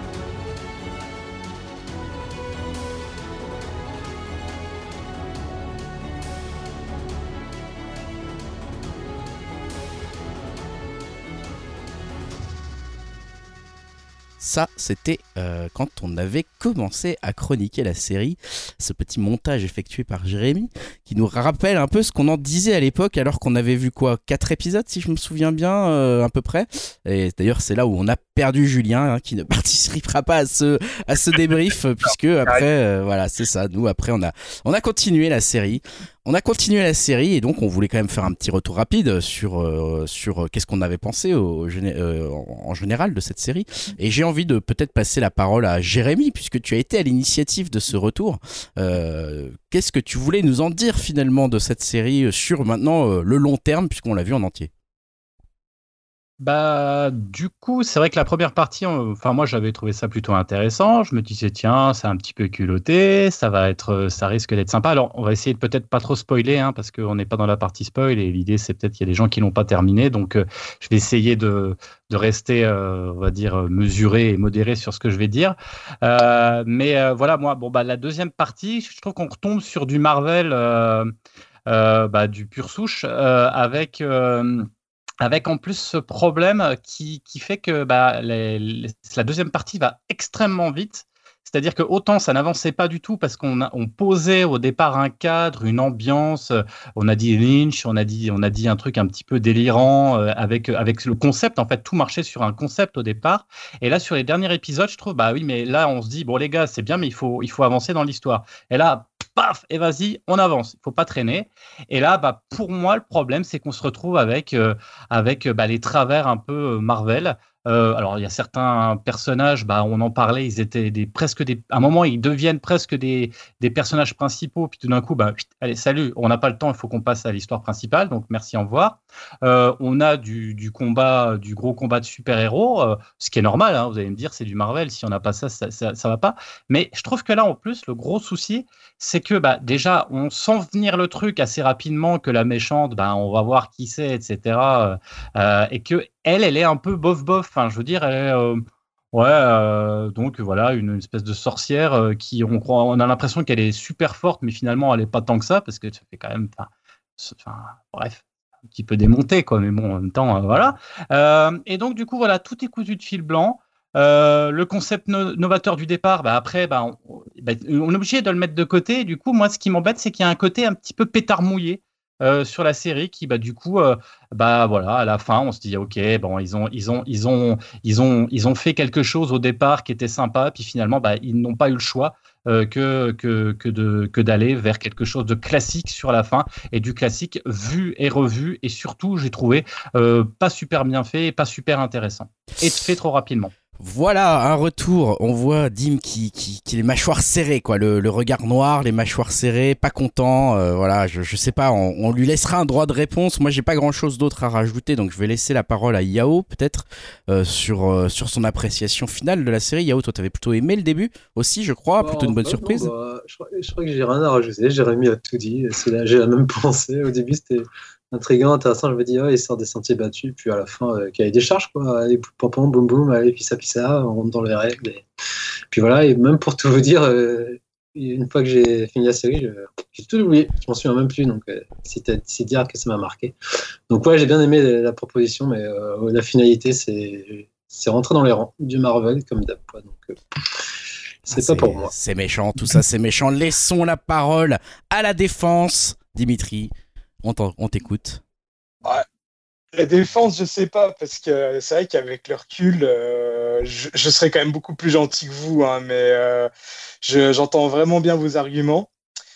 Et euh, bah déjà, hein, pour avant de commencer, je dois avouer que c'est vraiment dans, ces dans des moments comme ça qu'on se rend compte qu'on est un peu dans la surconsommation de séries, parce que Vendavision, bah, j'étais vraiment déjà passé à complètement à autre chose avec notamment hein, la diffusion de Falcon and the Winter Soldier, hein, sur laquelle euh, je reviendrai euh, forcément très très prochainement. hein, Regardez-moi le- l'homme de goût du podcast. Regardez-moi le, le mec avoue qu'on oublie complètement machin, il est déjà en train de nous vendre l'autre série de Marvel. Putain.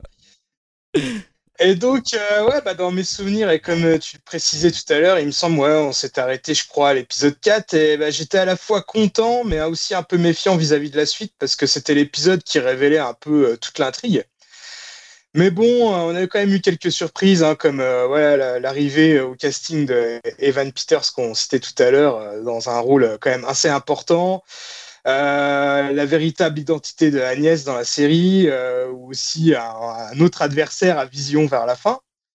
Mais euh, c'est marrant parce que j'ai mis ça aussi dans mes notes, mais Jérémy tout à l'heure évoquait le terme pétard mouillé. J'ai mis aussi ce terme-là dans, dans mes petites notes et bah, je trouve que c'est vraiment dommage parce que le concept de base, il est un peu sacrifié pour un retour plus à la normale vers la fin de la série. Euh, c'était quand même cool, hein. moi j'ai quand même bien aimé parce que voilà, je suis fan du MCU et je suis quand même toujours content de, voir euh, ces personnages-là euh, interagir. Mais bon, voilà, comme disait Jérémy, ça fait un peu effet pétard mouillé. Bah, un peu, bah, je pourrais comparer cet effet-là par le cast de Ivan Peters voilà, on nous le tease dès son arrivée dans un énorme rôle et bah, chez Marvel, c'est quand même des bons petits malins parce qu'ils savaient très bien que ça allait faire exploser Internet, ce qui fut le cas. hein. Euh, et qui allait aussi, euh, que ça allait pouvoir, on va dire, euh, ouvrir des nouvelles portes au MCU et, et tout ça pour au final rien du tout. Enfin, il se passe rien. Et, je me demande même si c'est tellement gros que si c'est pas un énorme troll de la part du MCU, euh, voilà, vous voulez qu'on vous rapporte euh, tous des personnages que vous aimez bien, mais finalement non, quoi. Et euh, donc je sais pas, ça représente peut-être autre chose, mais en tout cas c'était très bizarre comme scène. Après, euh, Kevin Feige l'avait dit euh, pour cette série, hein, euh, ce serait une grosse, très grosse intro pour la phase 4 du MCU. Et même si j'ai aimé, je pense qu'on s'en souviendra vraiment juste pour ça. Parce que la série a servi bah, pour connaître la véritable nature de Wanda, à savoir être la sorcière rouge, la Scarlet Witch, avec, euh, qui aura aussi un énorme rôle après dans Doctor Strange in the Multiverse of Madness. Euh, ça a servi aussi d'origine sto- story au pouvoir de Monica Rambeau. Et d'ailleurs, en parlant de ça, je trouvais que c'était pas super bien expliqué euh, le Ah, des pouvoirs. euh. J'ai absolument rien compris à ce truc-là. Il fallait qu'on en reparle de ce truc-là juste parce que donc la meuf apparemment elle devient importante, mais elle a eu des pouvoirs parce que quoi Elle a passé l'écran euh, de, de Vanda quoi. C'est ça. Ouais, c'est ça. Alors après, je pense, et j'espère, euh, enfin, elle sera sûrement, elle aura sûrement un autre rôle dans euh, la suite de Captain Marvel hein, que Yao attend avec euh, grande Ah impatience. bah ouais, ouais, le premier était tellement bien qu'on l'attend tous, hein, ça c'est sûr. Bon, en tout cas, c'est sûr qu'elle sera dedans et bon, ils vont peut-être rattraper le coche et un peu mieux expliquer tout ça. Euh, mais voilà quoi, une fois bah, ces infos acceptées, euh, bah, qui me chauffent quand même bien pour euh, la suite du MCU, et je pense que la série a été créée vraiment pour ces informations-là. Bah ouais, j'en retire pas non plus forcément grand grand chose à côté. Je sais même pas si j'aurais le courage de la remater, alors que généralement tout ce qui est du MCU, je le regarde plusieurs fois. Euh, et c'est marrant parce que ouais, j'étais plus chaud sur euh, WandaVision euh, que sur euh, Falcon and the Winter Soldier, mais bon, pour l'instant, bah, c'est quand même le contraire. hein. Falcon me plaît bien plus. Le truc aussi qui a fait gueuler les fans, et je pense que c'était aussi du troll de la part de, Marvel, bah, c'est Elizabeth Olsen et Paul Bettany qui teasaient un final incroyable et un caméo de fou. Euh, euh, on va dire à la hauteur même de celui de euh, The Mandalor- du final de The Mandalorian. Au final, euh, il n'y a rien eu. Il n'y a pas eu, de, de, caméo, euh, ni de, on va dire, de scène incroyable. Euh, C'était pas nul non plus, mais c'était juste très, très classique. Euh, Bon, après, été surpris d'entendre ça parce que euh, pour moi, le tournage était aussi fini depuis bien longtemps, mais non. Je crois, euh, j'avais vu une interview euh, d'un des réalisateurs de la série. Ils étaient encore en train de tourner quelques scènes euh, quelques jours avant la diffusion du final. Ben, il me semble aussi que le, Covid a pas mal bouleversé les plans prévus à la base. Je crois qu'il devait y avoir une intervention de Benedict Cumberbatch qui a finalement pas eu lieu. Alors, je sais pas si c'est à cause du Covid ou quoi, mais en tout cas, ça s'est pas fait. Mais malgré tout ça, bah, j'ai quand même passé quand même allez, relativement un bon moment. Et euh, comme je disais la dernière fois, euh, je trouve ça top de se focaliser sur les personnages secondaires euh, des films du MCU dans ces séries-là. Ce qui a permis aussi de voir un peu plus la relation entre Vanda et Vision, ce qui a donné quand même quelques bonnes scènes. hein. Je retiens surtout celle du flashback juste après Civil War, qui était plutôt pas mal. Euh, J'ai trouvé aussi que les pastiches de Malcolm et de Modern Family euh, dans euh, les épisodes qu'on n'a pas chroniqués, du coup, étaient plutôt bien trouvés.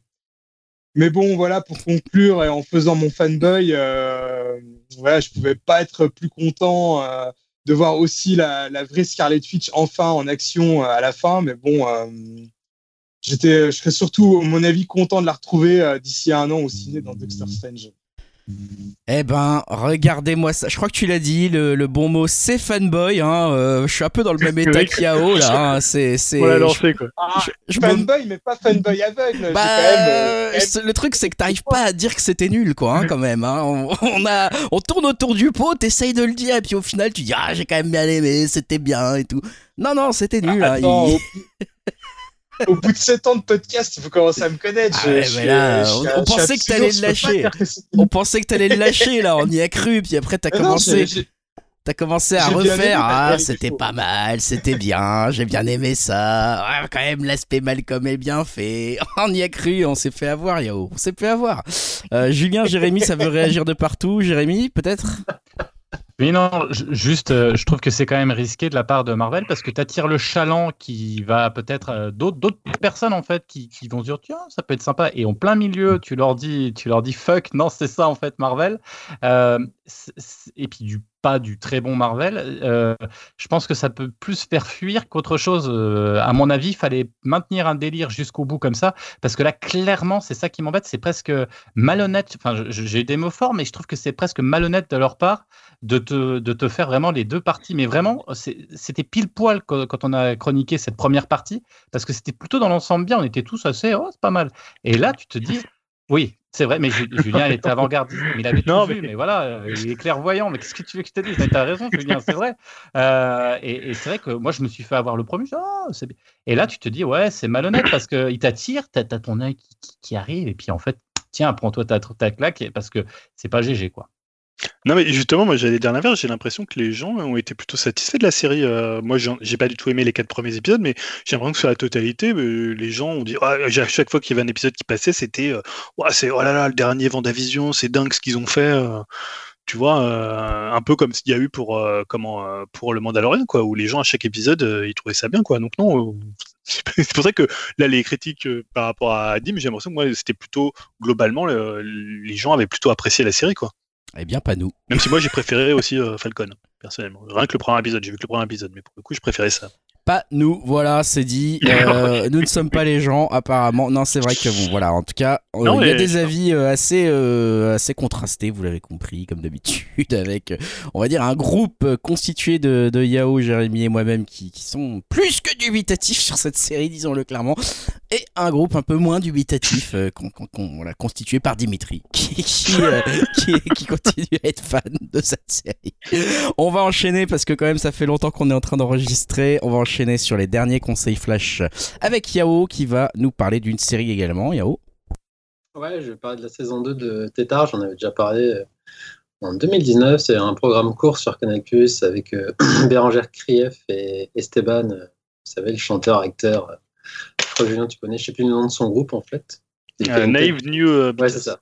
Qui, qui- qui- qui est très marrant en fait. euh, Ouais, sympathique. il est drôle. Et donc, le pro- la première saison, c'était centré, c'était centré sur la grossesse. Et dans la deuxième, on s'attarde sur la parentalité, les débuts chaotiques. hein. On connaît, hein, c'est Dim, forcément. Donc, chaque, en plus, chaque épisode rend hommage à un genre. On trouve de l'horrifique, des films d'anticipation, de la comédie musicale, etc. Les interprètes sont toujours aussi bons. Bon, bah, étant parent, hein, ça fait forcément sourire les, les situations, même s'ils n'évitent pas euh, des écueils. Voilà, derrière quelques clichés, c'est déjà vu, mais bon, il y a des épisodes qui ont quand même mis par terre, notamment un avec leur pote Ludo euh, qui pète un câble euh, avec sa conjointe euh, dans un épisode façon soap telenovela. Donc ça, c'était totalement absurde et bien trouvé. Donc je recommande vraiment. C'est un- donc, comme je disais, c'est un programme court. Les épisodes sont au nombre de 10 dans la deuxième saison. Je crois qu'il y en a 14-15 dans la première. Et ça dure 8 minutes. Donc c'est vrai, ça peut se faire en une soirée. Et, et en plus, ce qui est marrant, dans les scénaristes, ils sont deux. Et notamment, il y a Xavier Lacaille, justement, il joue le rôle de Ludovic et, et il a aussi scénarisé Validé, mine de rien, enfin co-scénarisé Validé. Et il y a l'autre scénariste qui est Clémence D'Argent qui a co-scénarisé OVNI. D'ailleurs, on n'en a pas, on n'est pas revenu sur cette série, mais ouais, c'était une série aussi pas mal euh, de programmes pour euh, MyCanal. Et donc voilà, donc euh, ouais, je la recommande. Ça fait passer le temps, c'est sympathique. Et ça change les idées. Donc c'est Super. dispo sur euh, MyCanal. Dispo sur MyCanal. Également euh, un autre conseil sur Canal Plus de Julien. Julien, It's a Sin. Qu'est-ce que c'est? Alors Julien, tu es en mute, on ne t'entend pas du tout. Ah là, c'est vrai, je débute voit- le podcast. On te Voilà, voit je parler. Non mais c'est pas facile avec Skype, hein. Voilà, c'est pas Je facile. suis nouveau dans le monde du podcast, voilà. Je, je débute, je suis un petit jeune qui débute. Donc oui, tu me lançais sur It's a Sin, donc la série qui est également diffusée sur euh, Canal+ et sur MyCanal si vous voulez la retrouver. Donc pourquoi C'est pas du tout la même ambiance hein, que la série dont parlait euh, Yawa juste avant. Euh, donc c'est la série créée par Russell T Davis. Alors Russell T Davis, pour ceux qui ne le connaîtraient pas, c'est lui qui avait fait Queer as Folk et qui avait fait dernièrement Years and Years, dont j'avais parlé ici. Donc euh, c'est un un Et créateur Doctor de Who. série anglais et Doctor Who, ouais, qui avait un peu revitalisé Doctor Who apparemment de ce que j'ai eu. hein. Moi, je connais pas trop Doctor Who. Euh, donc c'est une série qui parle pas mal en ce moment, hein, qui reçoit vraiment des bons retours critiques. Alors évidemment en raison de sa qualité, de son sujet, je vais en parler, et également j'en parlais de son créateur. Euh, donc comme Years and Years, un an avant, c'est une série qui est assez courte, qui fait que cinq épisodes et qui est très ambitieux puisque l'idée c'est que chaque épisode est séparé de deux ans. Donc en fait la série raconte de 81 à 91 la vie, alors surtout nocturne, de cinq jeunes gens, leurs soirées, leurs amours et leurs plans cul au moment de l'apparition de l'épi- l'épidémie du VIH. Euh, donc Il y en a quatre, dans, qui, quatre qui sont gays, donc c'est vraiment une chronique du Londres euh, gay de, de cette époque-là, qui est d'ailleurs euh, vraiment hyper bien reconstituée. Euh, il y a une grosse énergie, notamment dans les deux premiers épisodes. On va dire qu'ils sont les épisodes les plus euh, euh, les plus, je vais pas dire joyeux, mais les plus énergiques, parce qu'évidemment quand l'épidémie arrive et comme je vous disais, chaque épisode est séparé de deux ans, donc euh, l'épidémie pour le coup arrive assez vite et après c'est plus du tout la même ambiance, mais on va dire que dans la première, dans les deux premiers épisodes, il y a vraiment une grosse énergie, et il y a un, un Londres que moi j'ai trouvé très très bien euh, reconstitué. Alors c'est vrai qu'un des, un des défauts de la série, c'est que c'est une série qui est très très courte, cinq épisodes, euh, donc on est dans le format mini-série qui est très en vogue en ce moment, et c'est peut-être un des soucis, c'est-à-dire que t'as pas tellement de temps de t'attacher à tous les personnages, c'est-à-dire tu as des personnages euh, bah, que tu vois assez peu, et pour le coup, bah, le, côté un peu euh, tragique de, leur, euh, de, conditions, bah, ça te touche moins vu que tu les as vus à peu près 10-15 minutes dans l'épisode, mais on va dire dans les trois, derniers épisodes, quand ils vont se recentrer sur le personnage de, Richie, qui est joué par d'ailleurs Holly Alexander, un acteur que moi je connaissais pas, qui est un peu le sosie, sosie jeune de Tom Hanks, euh, pour le coup, et qui est vraiment excellent. Et notamment Jill qui est euh, donc la seule femme euh, du groupe qui pour le coup elle va beaucoup faire pour va beaucoup œuvrer dans le militantisme pour faire reconnaître le droit le droit à la fois des, homosexuels touchés par le sida et même des, de- de- des gens qui ont, pu contracter la maladie euh, et je trouve que ces trois derniers épisodes, c'est vraiment le moment où la série est la plus touchante, la plus évidemment tragique, euh, parce que tu t'es attaché à ces personnages, notamment, je disais le personnage de euh, le personnage de Richie.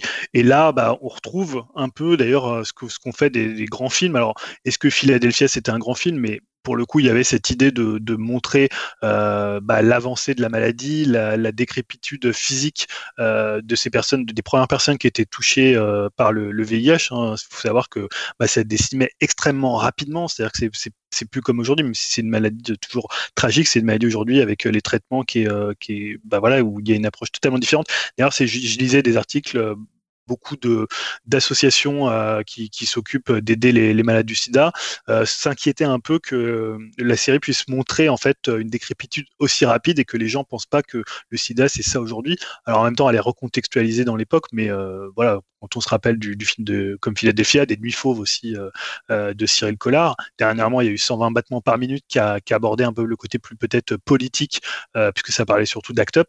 La série, elle brasse un peu tout ça. Il y a un peu de politique, notamment, je crois c'est vers le troisième épisode avec des manifestations dans Londres. Il y a ce côté un peu le final qui rappelle un peu un peu Philadelphia.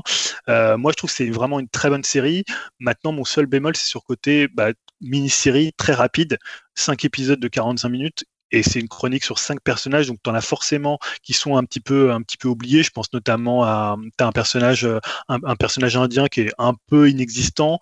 Euh, le personnage, euh, le personnage noir anglais euh, qui vient du Nigeria est plutôt bien servi pour le coup et l'acteur est très bon. Mais voilà, c'est un peu euh, fluctuant selon les, les, les, les personnages. Et on va revenir toujours à moi, ce qui me gêne dans les mini-séries, c'est finalement ce côté cul entre deux chaises entre une série euh, bah, qui prend son temps de présenter les personnages et un film qui n'a pas la même visée, le même objectif. Et euh, notamment, je pensais à la série The Deuce hein, qui aborde cette même époque, même si ça se passe à New York où tu vois des personnages disparaître et l'apparition euh, euh, du sida. Et je trouve que là, c'était beaucoup plus fort. C'est-à-dire quand les personnages euh, venaient à disparaître, bah, tu avais une émotion qui était liée au fait que tu as passé énormément de temps avec eux. Donc voilà, c'est vraiment une série que je conseille. Honnêtement, voilà, ça va être une des très très bonnes séries de cette année. Mais par rapport à toute la critique dithyrambique, moi j'ai juste un petit bémol sur ce côté un peu un peu court de la série. Alors c'est vrai qu'apparemment le créateur voulait faire 10 épisodes et euh, la chaîne a dit non, euh, finalement on en fera moins que ça. Donc il y a peut-être aussi euh, cette manière dont il a peut-être dû trancher dans le dans le script, dans les personnages. Bon, écoute, c'est noté. Ça a l'air d'être effectivement assez pertinent et touchant et difficile peut-être à regarder même. Ouais. Mais en tout cas, euh, c'est un conseil qui est noté. C'est sur Canal+, hein, tu disais, tout ça. Ouais, sur. Canal+. Euh, continuons. Alors, deux salles, deux ambiances, hein, puisque Yahoo reprend la parole avec une autre série également. On reste dans l'univers des séries, cela dit. Encore une série, je crois que tu en avais déjà parlé, hein, il me semble, hein, de ouais, cette. euh, ouais, là c'est la cette série. saison. euh, on est toujours sur MyCanal, hein, c'est le tunnel MyCanal. Bon, C'était peut-être un peu plus euh, guiré, un peu plus euh, ça. bon, euh, ouais, bon enfant, voire humour gras. Donc je vais te parler de la saison 5 des Cassos. J'en ai déjà parlé, hein, c'est fait par Bobby Prod, Bobby Pills, qu'on fait à Vermine, notamment et Pipoudouf. Euh, et donc, euh, les épisodes ont débarqué le 29. Et il y a 16 épisodes de 3 minutes, donc c'est très très court aussi. On peut se faire ça euh, rapidement dans la journée. C'est toujours aussi barré, c'est sur la pop culture. En gros, c'est une assistante sociale qui reçoit bah, des cassos, donc voilà, qui sont issus de, comme je dis, la pop culture, donc c'est ciné, manga, euh, film, même sport. Et moi, je trouve ça marrant. C'est Mehdi Saoun, je crois, c'est pas de bêtises, celui qui joue dans Qu'est-ce qu'on a fait aujourd'hui, entre autres, qui fait la voix de, de la personne qui travaille. Et forcément, il joue un- une antillaise, donc avec l'accent qui va avec. Moi, ça- moi, je trouve ça extrêmement drôle, mais comme disait Julien, si les gens de Twitter débarquent, ils vont dire Ah non, ça se fait pas, c'est. Je crois que c'est un autre débat. Mais notamment, je pense à Julien, un épisode sur PNL que tu dois voir absolument, qui est. Qui qui est Ah, je regarderai ça.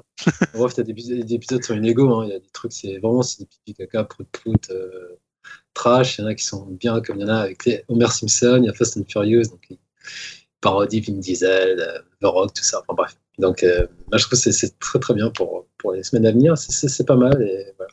Ça donne du beau au cœur et c'est- très, trash et c'est trop fun. Et c'est sur Voilà. MyCanal toujours. Ouais. C'est Et par contre, ouais, je crois que ça passe sur YouTube aussi. Enfin, je crois que c'est peut-être diffusé une semaine après. Mais en exclusivité, il y a tous les épisodes sur MyCanal et le premier est arrivé sur YouTube. je crois. Mais je serais diffusé peut-être toutes les semaines sur la plateforme, Ok, je crois. super. Euh, autre euh, conseil, conseil jeux vidéo cette fois euh, pour les pour les spécialistes, j'ai envie de dire, Julien. Toujours cette passion que je n'explique pas, cette passion un peu étrange que tu as pour les, les jeux de golf, hein, voilà.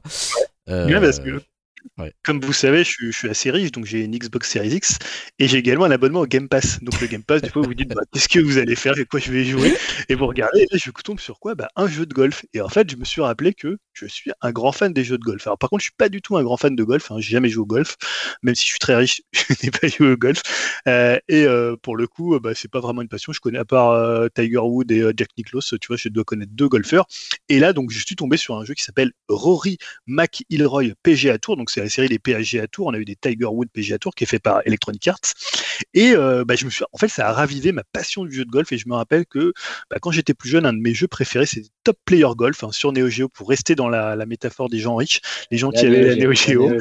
Et on pouvait se permettre de mettre 1500 francs dans un jeu de golf. On s'en foutait, on le finissait en une heure, c'est bon, mais on jouait quand même et on trouvait ça très très cool. Et j'adorais les jeux de golf et parce que en fait, j'ai remarqué que les jeux de golf, alors après j'ai joué à Mario Golf, à Everybody's Golf, à d'autres jeux de golf, ou même à des jeux de mini-golf, bah en fait ils ont toujours le même gameplay.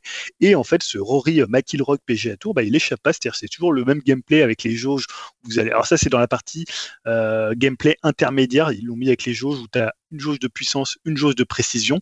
Et finalement, c'est, j'ai l'impression que, que tu fasses une représentation réaliste comme c'est le cas là, puisque là, tu as les beaux, euh, même si le jeu est assez moche, hein, j'y reviendrai, mais pour le coup, que tu aies une représentation finalement réaliste du jeu de golf, une représentation un peu humoristique, type Everybody's Golf ou Mario's Golf, bah finalement c'est toujours le même gameplay à base de jauge où il faut appuyer au bon moment.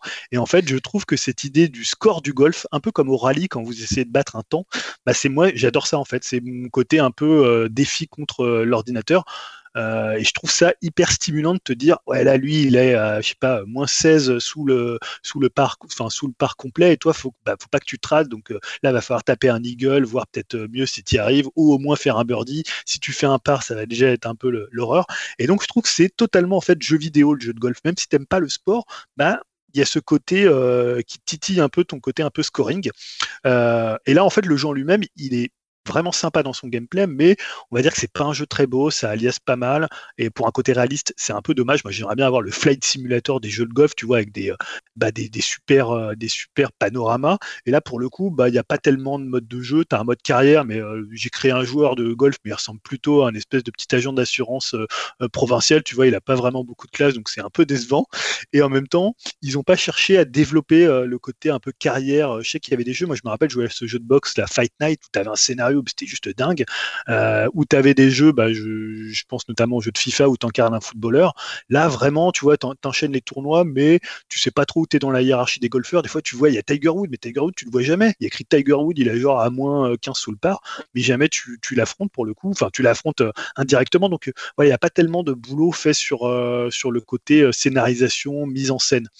Euh, ouais, tu voulais dire? Si tu sais. je- Euh, ouais, non, je, je- je pense que le jeu ultime pour toi, ce serait un mix de beat'em up et jeu de golf. Et, et là, tu seras aux anges, non? Si on mixait Bah, les deux. Là, non, j'aime bien ce côté très réaliste, très finalement très sport du jeu. euh, mais honnêtement, comme je te dis, après le gameplay, ça reste toujours des gameplays un peu arcade. Il y a un troisième gameplay qui est avec le stick analogique où tu dois là vraiment doser. C'est pas que c'est vraiment plus réaliste ou plus difficile, mais c'est un autre coup à prendre. Et moi, je préfère ce côté où tu dois vraiment appuyer au bon moment sur la jauge. Genre des fois, un moment, t'as mal appuyé, donc ta balle elle part euh, complètement dans le dans le, le roast là, le truc euh, hyper parce que le jeu est tout en anglais. Ils ont même pas fait chier. Ils sont dit en France, personne aime les jeux de golf, donc on va te le mettre tout en anglais. Mais en fait, voilà, je peux pas m'empêcher d'y jouer. J'y joue tous les soirs, euh, une heure, une heure et demie. Tu vois, je suis là, je fais deux tournois, je tape mes trucs. Après, quand tu arrives dans le green, c'est hyper. Tu vois, tu dois regarder comment est le terrain. Est-ce que tu dois mettre ta balle plus à gauche? Des fois, ça part un peu sur le côté. Tu as mal calculé ton terrain. Enfin, tu as un truc, moi, qui me fascine totalement. Tu vois, les swings, c'est assez simple. Mais en même temps, après, tu as ce côté euh, putt où tu, des fois, tu es hyper loin. Et tu te dis, oh là là, mais comment je vais réussir ce putt? Comment est le terrain et tout? C'est Moi, je trouve ça vraiment fascinant en termes de jeux vidéo. Oui, Jérémy, tu voulais. Et c'est monde ouvert aussi, entre deux terrains tu, tu te Alors non, non, euh, non, non, pour le coup, il y a autant Everybody's Golf avait ce côté un peu Ah ouais monde ouvert, tu prenais ta petite voiturette et tout, c'était assez cool. Autant là, ils se sont vraiment pas fait chier, c'est vraiment t'enchaînes les tournois. Et en même temps, là, je comprends même pas, des fois, là, ils- alors des fois, ils t'envoient quand même des appréciations, ils disent oui, euh, alors moi j'ai mon vrai nom, donc euh, Julien euh, a gagné le tournoi de machin, il est maintenant X place, mais en même temps, t'as l'impression que ça s'arrête jamais. Là, ils ont pas, ils ont pas scénarisé par saison. Tu pourrais te dire, ouais, tu, alors t'as un, t'as un côté où tu commences, t'as as des, des caractéristiques, donc tu vas les, augmenter au fur et à mesure, tu vas pouvoir choisir euh, différents, euh, différents moyens d'attribuer tes points. Mais en fait, ils ont fait aucun travail de scénarisation, donc c'est vraiment dommage, quoi.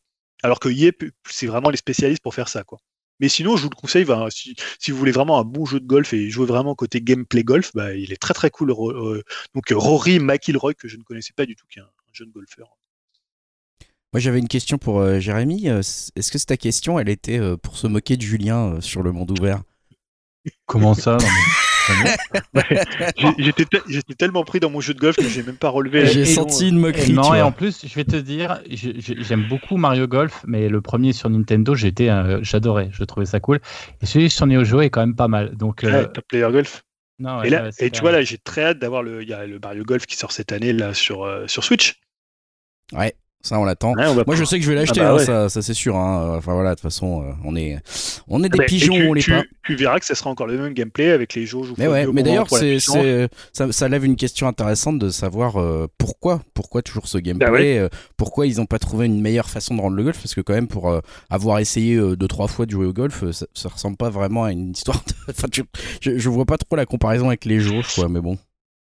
En fait, je pense que c'est un style. C'est-à-dire que quand tu joues à un shoot 'em up, tu vois, tu pourrais te dire, euh, bah, ça reste un avion et qui balance des petites boules, tu vois. Tu te dis pourquoi, tu vois. Je pense que c'est le style et qu'il y a, euh, en Europe, on n'est pas trop fan, mais je pense qu'aux États-Unis particulièrement, ils adorent ce style-là.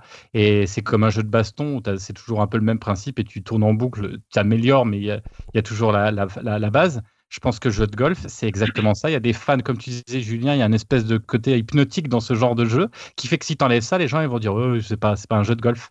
Et je pense pour ça que tu changes pas en fait. Je pense que Bah, tu changes pas une équipe qui gagne et tu gardes le concept. Je te dis, ils ont, ils ont proposé un troisième gameplay avec le stick où tu vraiment tu dois doser, qui paraît plus lié à- au mouvement que tu fais du golf, tu vois, de mettre ton stick vers le bas et de le rebalancer vers le haut avec la puissance. Et c'est plus dur parce que tu as moins d'appréhension des distances et euh, du, du dénivelé quand tu es sur le putt.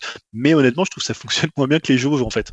Ah ouais. C'est peut-être pour ça qu'ils les gardent à chaque fois. Et encore, effectivement, quand on va avoir Mario Golf, on va avoir le droit aux nice shots et aux effets rétroactifs Ouais. et aux trucs comme ça. Ça va être euh, avec la balle qui fait du feu quand elle arrive sur le green et tout. Ça va être génial. Ça, un peu d'ailleurs. Ah, ils le font un quand peu tu mets, ouais, quand tu fais même pleine puissance et pile au milieu de pile dans l'axe de la précision ultime, bah t'as une petite animation où t'as un peu de d'effet de flamme sur la balle Waouh avec un génial. ralenti. Génial. Voilà. Très réaliste. Juste, juste, ça s'appelle Passion Golf, mais tu, s- enfin, vous pouvez pas le voir parce que c'est un podcast, mais il y a une espèce de passion qui sort des yeux de Julien. Mais il y a un C'est vrai, ça m'est c'est arrivé. qu'il est premier degré, tu pourrais dire n'importe quoi. c'est n'importe clair. Tu peux le lancer là. C'est génial. Mais j'adore ce jeu. Je vais Et aller alors, jouer le le numéro 7, si tu nous en parlais un peu. Pour ce jeu, j'ai un peu la passion de, de Dim pour Marvel. Tu vois, j'arrive pas à être. euh, Je, je reconnais que le jeu, il est moche, ça alias de partout. Tu te dis, c'est quand même. C'est pas sur Xbox Series X, c'est de la Xbox euh, One euh, ancienne génération. Mais pour le coup, tu vois, même c'est moche, machin. Les golfeurs, ils sont mal faits, mais je trouve ça bien. J'adore ce jeu. Écoute, c'est parfait. Je trouve que tu as réussi à communiquer ton enthousiasme et c'est ça qu'on aime. Euh, je voulais moi aussi, euh, Dimitri, euh, si tu le souhaites, euh, te- t'éloigner un petit peu de cette, de ton écran, tu, tu es le bienvenu. Car je voulais parler de mon côté pour ce dernier conseil euh, ou, ou pas. Surprise, tant que Ça Dimitri est là. dépend, est-ce que tu, tu spoil ou pas? Euh, pff, difficile à dire, peut-être, enfin, difficile à dire. Je, je vais essayer de pas spoiler, mais euh, euh, c'est compliqué, c'est compliqué puisque je vais parler de Justice League Snyder Cut. Euh, car oui, je m'y suis collé, je m'y suis collé pas euh, pas spécialement, j'avais pas spécialement prévu de m'y coller, mais voilà, j'avais euh, quelques jours devant moi euh, où j'étais euh, inoccupé et où je devais rester chez moi et je me suis dit bah, bah, je vais m'ennuyer sérieusement là.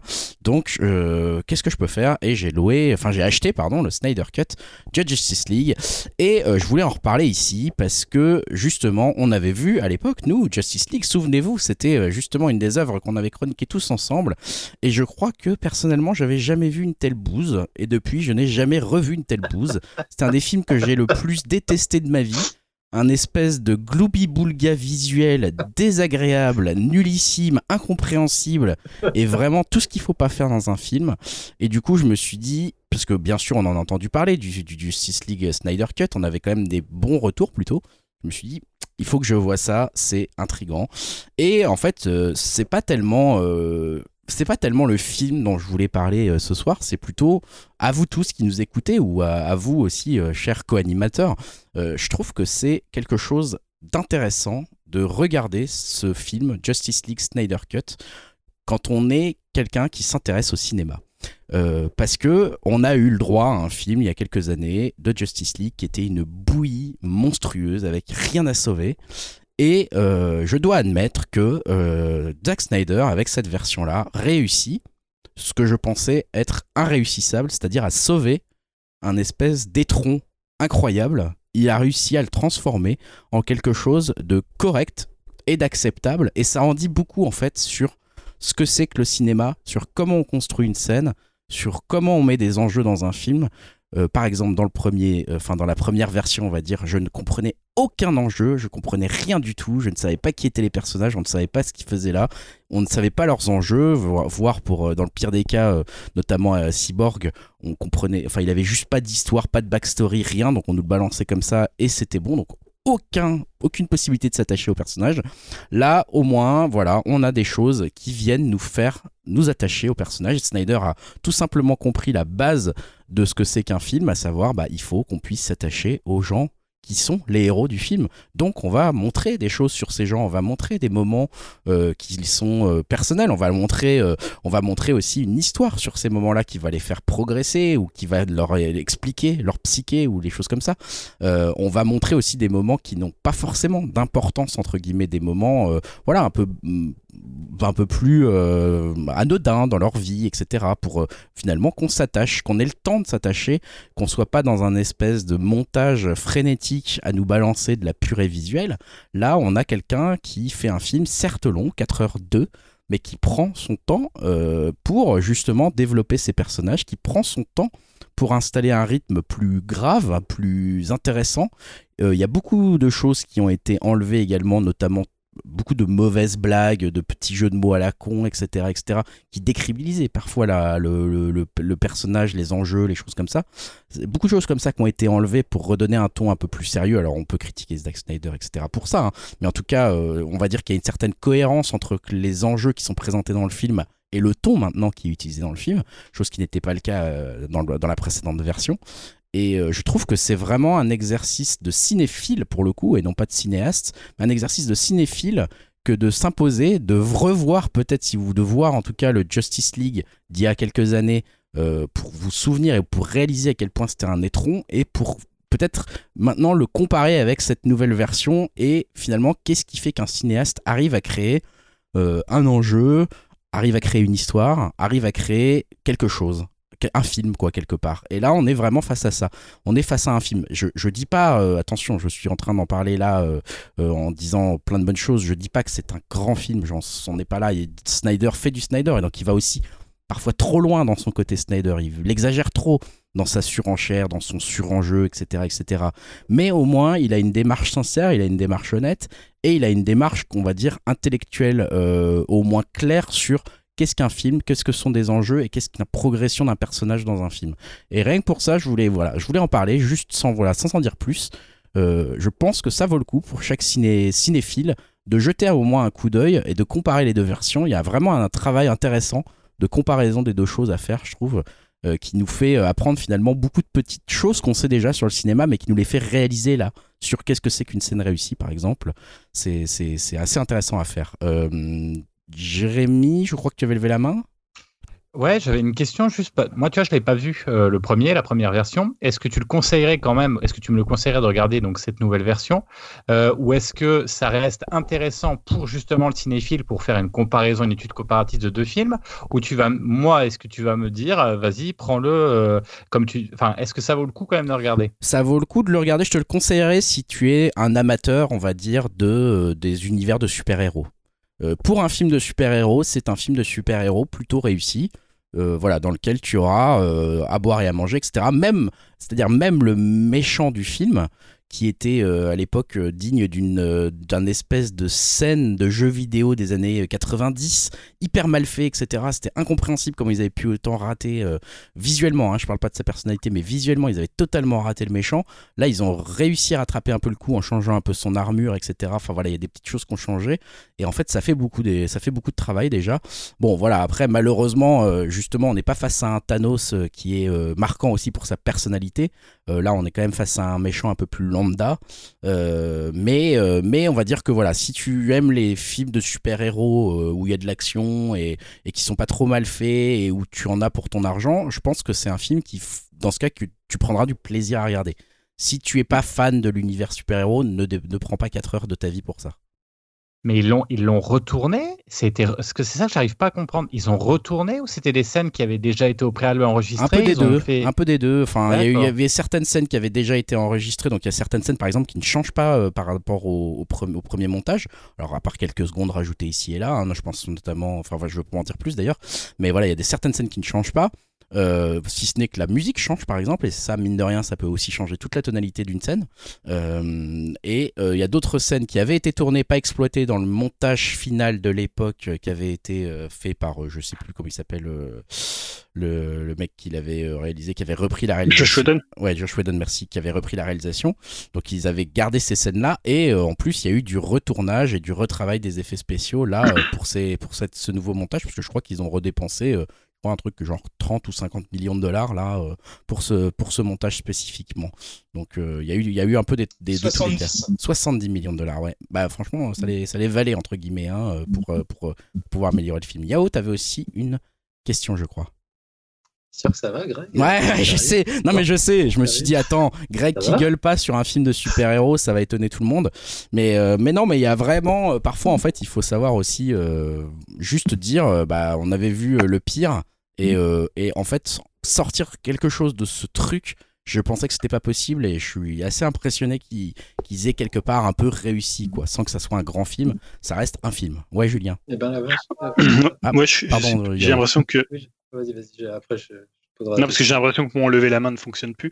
Mais en fait, j'ai l'impression que la question de Jérémy, c'était est-ce que savoir si tu le conseillais de voir d'abord le vieux, enfin le Ouais, vieux ça. Justice League de. Joss Whedon avant de regarder celui de Snyder pour en fait comparer, Ah bah. dans- comme tu disais, d'un exercice de cinéphilie. Alors, il Alors, va s'infliger euh, deux- plus de deux heures de, ça. de, de, de bouillie, de bouillie, mais bon. Bah, dans le cadre de ma chronique là spécifiquement, euh, dans le Ouais. cadre de l'exercice de cinéphilie, oui, je conseillerais de voir les deux dans ce cas, Euh, en sachant que bah voilà, le premier, accrochez-vous, hein, bon courage, Euh, c'est, c'est, vous allez pas rigoler, et le deuxième, euh, peut-être que vous allez moins aimer, mais il y a un truc intéressant, enfin peut-être que vous allez pas forcément aimer, mais il y a un truc intéressant en tout cas qui se passe, euh, je trouve, euh, en termes de comparaison des deux films quoi. Oui, euh, Yao, tu voulais. euh, Et ouais, du coup, tu l'as, tu l'as vu d'une traite, t'as pas fait de pause, ça Non, t'a je pas l'ai- dérangé ouais. les 4 heures. Non, non, je l'ai vu d'une traite. euh, franchement, ça m'a pas dérangé. Euh, je, je dirais même que je les ai pas vraiment sentis. Donc, euh, c'est là où on voit aussi que Snyder s'est bien géré son, Ah, son, ses scènes et ses enchaînements et son montage. C'est, euh, j'ai, vraiment pris euh, plutôt du plaisir à regarder ce film. Euh, voilà, moi qui étais peut-être le plus grand détesteur Bah de, de- du Justice League. Mais je le détestais exactement pour les raisons sur lesquels Snyder est intervenu pour corriger. C'est-à-dire justement, il y avait des personnages qui nous étaient présentés ils avaient aucun enjeu. On prenait pas ce qu'ils faisaient là. Euh, on savait pas qui ils étaient, euh, on s'attachait pas à eux, etc. Et en fait, ju- ju- justement, Snyder a rattrapé exactement tous les points qui à l'époque me faisaient détester le film. Donc euh, voilà, en remettant de l'enjeu, en remettant de l'histoire, en remettant de l'affect, en remettant des émotions, parfois trop, parfois mal, au moins il a essayé un truc et une vraie sincérité du coup qui se dégage du projet, une, un- un- une vraie tentative de cinéma, Euh, voilà, pas de grand cinéma avec un grand C, mais un vrai tentative de- de- d'un réalisateur qui fait un film et qui a envie d'être fier de son produit. Et, et franchement, ça fait plaisir euh, d'en arriver là. Jérémy? Je me mets à la place du premier réalisateur, mais comment tu dois être dégoûté, quoi? T'as fait un film, et puis là, en gros, euh, c'est euh, vas-y, c'était pourri, euh, je reprends tes trucs et je refais, quoi. Enfin, c'était vraiment, il a été, mais Bah après, il a Il aussi a été- intervenu dans un. Josh Whedon, il est aussi intervenu, il a repris la main de la réalisation parce que à l'époque, donc la fille de Zack Snyder est, est décédée et du coup, de, Zack Snyder a quitté le tournage. Et, euh, et donc Josh Whedon a repris euh, le tournage comme ça, euh, voilà, euh, on va dire peut-être pas dans les meilleures conditions non plus. euh, le film était Ah, déjà en partie tourné, euh, il avait peut-être pas la liberté créative qu'il voulait. Je crois qu'en plus ça s'est pas très bien passé avec l'équipe. Alors ça après il y a des accusations de, voilà, de, de- on va dire de- d'un traitement pas très sympathique de la part de Josh Whedon par rapport aux, aux acteurs. Donc voilà, ça sentait pas non plus euh, le- la, la joie sur le tournage une fois que Josh Whedon avait repris le projet. Mais effectivement, euh, c'est sûr que le grand perdant de l'histoire là-dessus, ça va être Josh Whedon parce que, bah, parce que son premier film, ça reste une grosse bouse et que là, en plus, euh, voilà, maintenant, il y a quand même un certain succès bah, critique et d'estime et du spectateur sur ce, sur ce nouveau film. Donc voilà, je, je voulais en reparler. Yao, t'avais encore une question ou c'est la main ouais, baissée? Ouais. mais- mais- mais pourquoi tu l'as acheté euh, au lieu de le louer Si- Je l'ai acheté, ouais, je l'ai acheté. euh, comme je savais que j'allais, euh, j'ai acheté ça 13 euros sur Amazon Prime. Euh, voilà, je me suis. C'est d'ailleurs la première fois que j'ai acheté une œuvre entièrement numérique, donc je sais pas très bien comment ça se passe, etc. Mais pourquoi de pas, tu l'as pas loué alors Ouais, parce qu'elle n'était pas encore disponible à la location quand Ah, je le d'accord. voulais et que j'avais du temps. Dim? Ok. Non, c'était juste pour ajouter, ouais, c'était parce que ce que tu viens de dire, il est dispo à la location depuis hier en fait. Voilà, c'est ça. Donc là, vous pouvez le louer. euh, il doit être euh, louable un peu partout, j'imagine. Dim, tu me corriges, mais euh, vous allez, pareil, bah, sur, sur OCS ou, ou. Amazon ou etc. Et vous pouvez maintenant le louer. Donc, si vous avez quand même un peu de temps devant vous et que vous êtes amateur de de l'exercice de cinéphilie que je vous propose, testez-le et euh, venez nous faire un retour. Venez m'insulter si vous avez détesté les deux versions euh, dans le, et que vous n'avez pas vu de différence. Venez m'insulter sur le Discord, euh, ça sera, ça sera rigolo. Euh, Dis donc, moi, il croyait que, que, tu avais peu de temps, et ben, on s'est tous trompés, Non, bah, as bien fourvoyé. Non, j'étais en arrêt maladie en fait, hein, donc ça m'a ça m'a dégagé un peu de temps d'être en arrêt maladie bloqué chez moi. Ça m'a permis de ça permis de regarder ça, donc finalement pourquoi pas quoi. Et du coup, ton prochain achat, ça va être Godzilla versus.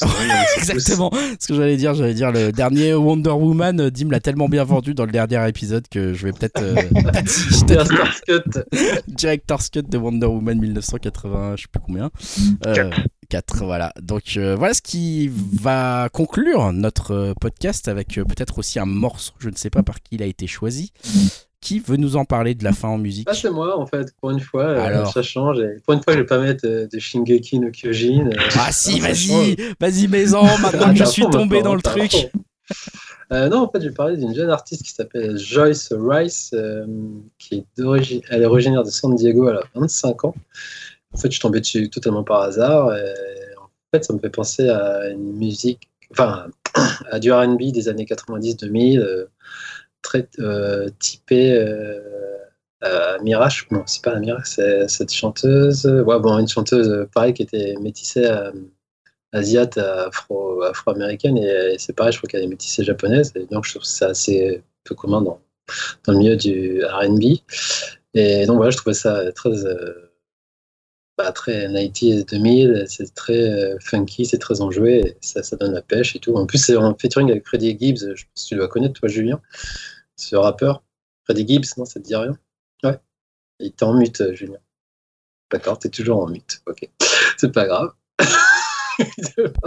Il trouve plus les boutons, euh, Julien. Il n'y a plus de boutons pour euh, lever la main, il n'y a plus de boutons pour se démuter, euh, il n'y a plus rien. Ouais, c'est pas donc Freddie Gibbs apparemment c'est un rappeur enfin, moi je, je suis un noob dedans mais qui, a- qui a sa renommée qui est assez connue. Donc ouais le morceau est très très entraînant très- ça fait très feel good euh, summer enfin très été quoi et voilà.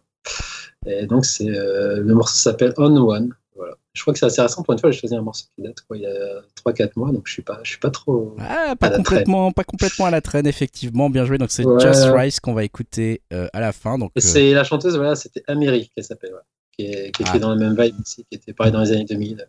Il avait sorti un morceau un peu similaire. Donc Et- voilà. Super, bah écoute, merci. J'ai envie de dire, à part Julien, on vous dit tous au revoir. Je sais Je pas sais pas, ils sont tous en mute en fait. Ah, Greg, c'est toi qui as coupé mon micro, je peux plus l'activer. Ah, effectivement, on avait un bruit étrange. Euh, mais voilà, donc tu peux plus l'activer. Je trouve ça très étrange, mais bon, voilà. Bon, bref.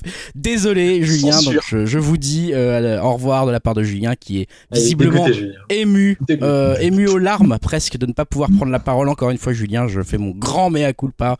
Euh, c'est de ma faute. Euh, bien que ça ait remarché chez Jérémy, alors que j'avais aussi coupé son son parce que je trouvais pas la Je source pas, du bruit, euh, du bruit étrange. Mais voilà. Euh, Jérémy, je te, je te laisse, euh, je sais pas, je te, je te vois te rapprocher de ton micro. J'ai l'impression que tu voulais euh, parler pour Julien, peut-être? Ah non, non, non, non, je, non, non, je, je dis rien, je, je- je- j'écoute avec attention. Voilà, c'est ça. Bon, en tout cas, on vous remercie pour ce numéro 108 euh, et euh, bah, on vous retrouvera pour le numéro 109 dans 2-3 semaines avec une Alors, nouvelle œuvre. Après, ça va dépendre de comment on est physiquement. c'est ça. Par rapport au confinement avec les gamins, tu vois. Ça va être chaud quand même. C'est ça. On va voir, on va voir ce qu'on arrive à faire alors que Julien applaudit avec un smiley qui fait la moue. Je trouve ça assez génial. C'est génial d'avoir Julien qui est en mute dans le podcast en fait. Ça change tout. C'est incroyable. Peut-être qu'on fera ça pour le numéro 109. Il fait des gestes inappropriés maintenant. On va se quitter là-dessus. Euh, voilà, salut à tous et puis à dans 15 jours ou plus.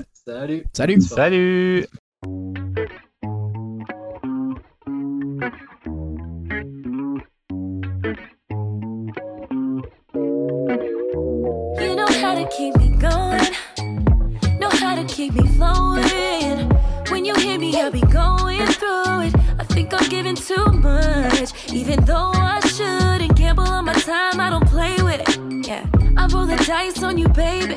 I hit a seven, you can swing my way, and while you at it, you can get a little taste. But you know that's not all I want. Them late nights with you ain't enough. How does everything change when I say I want you? We be going back and forth, acting like you're so unsure. But every time you hear it, it's like I'm all yours.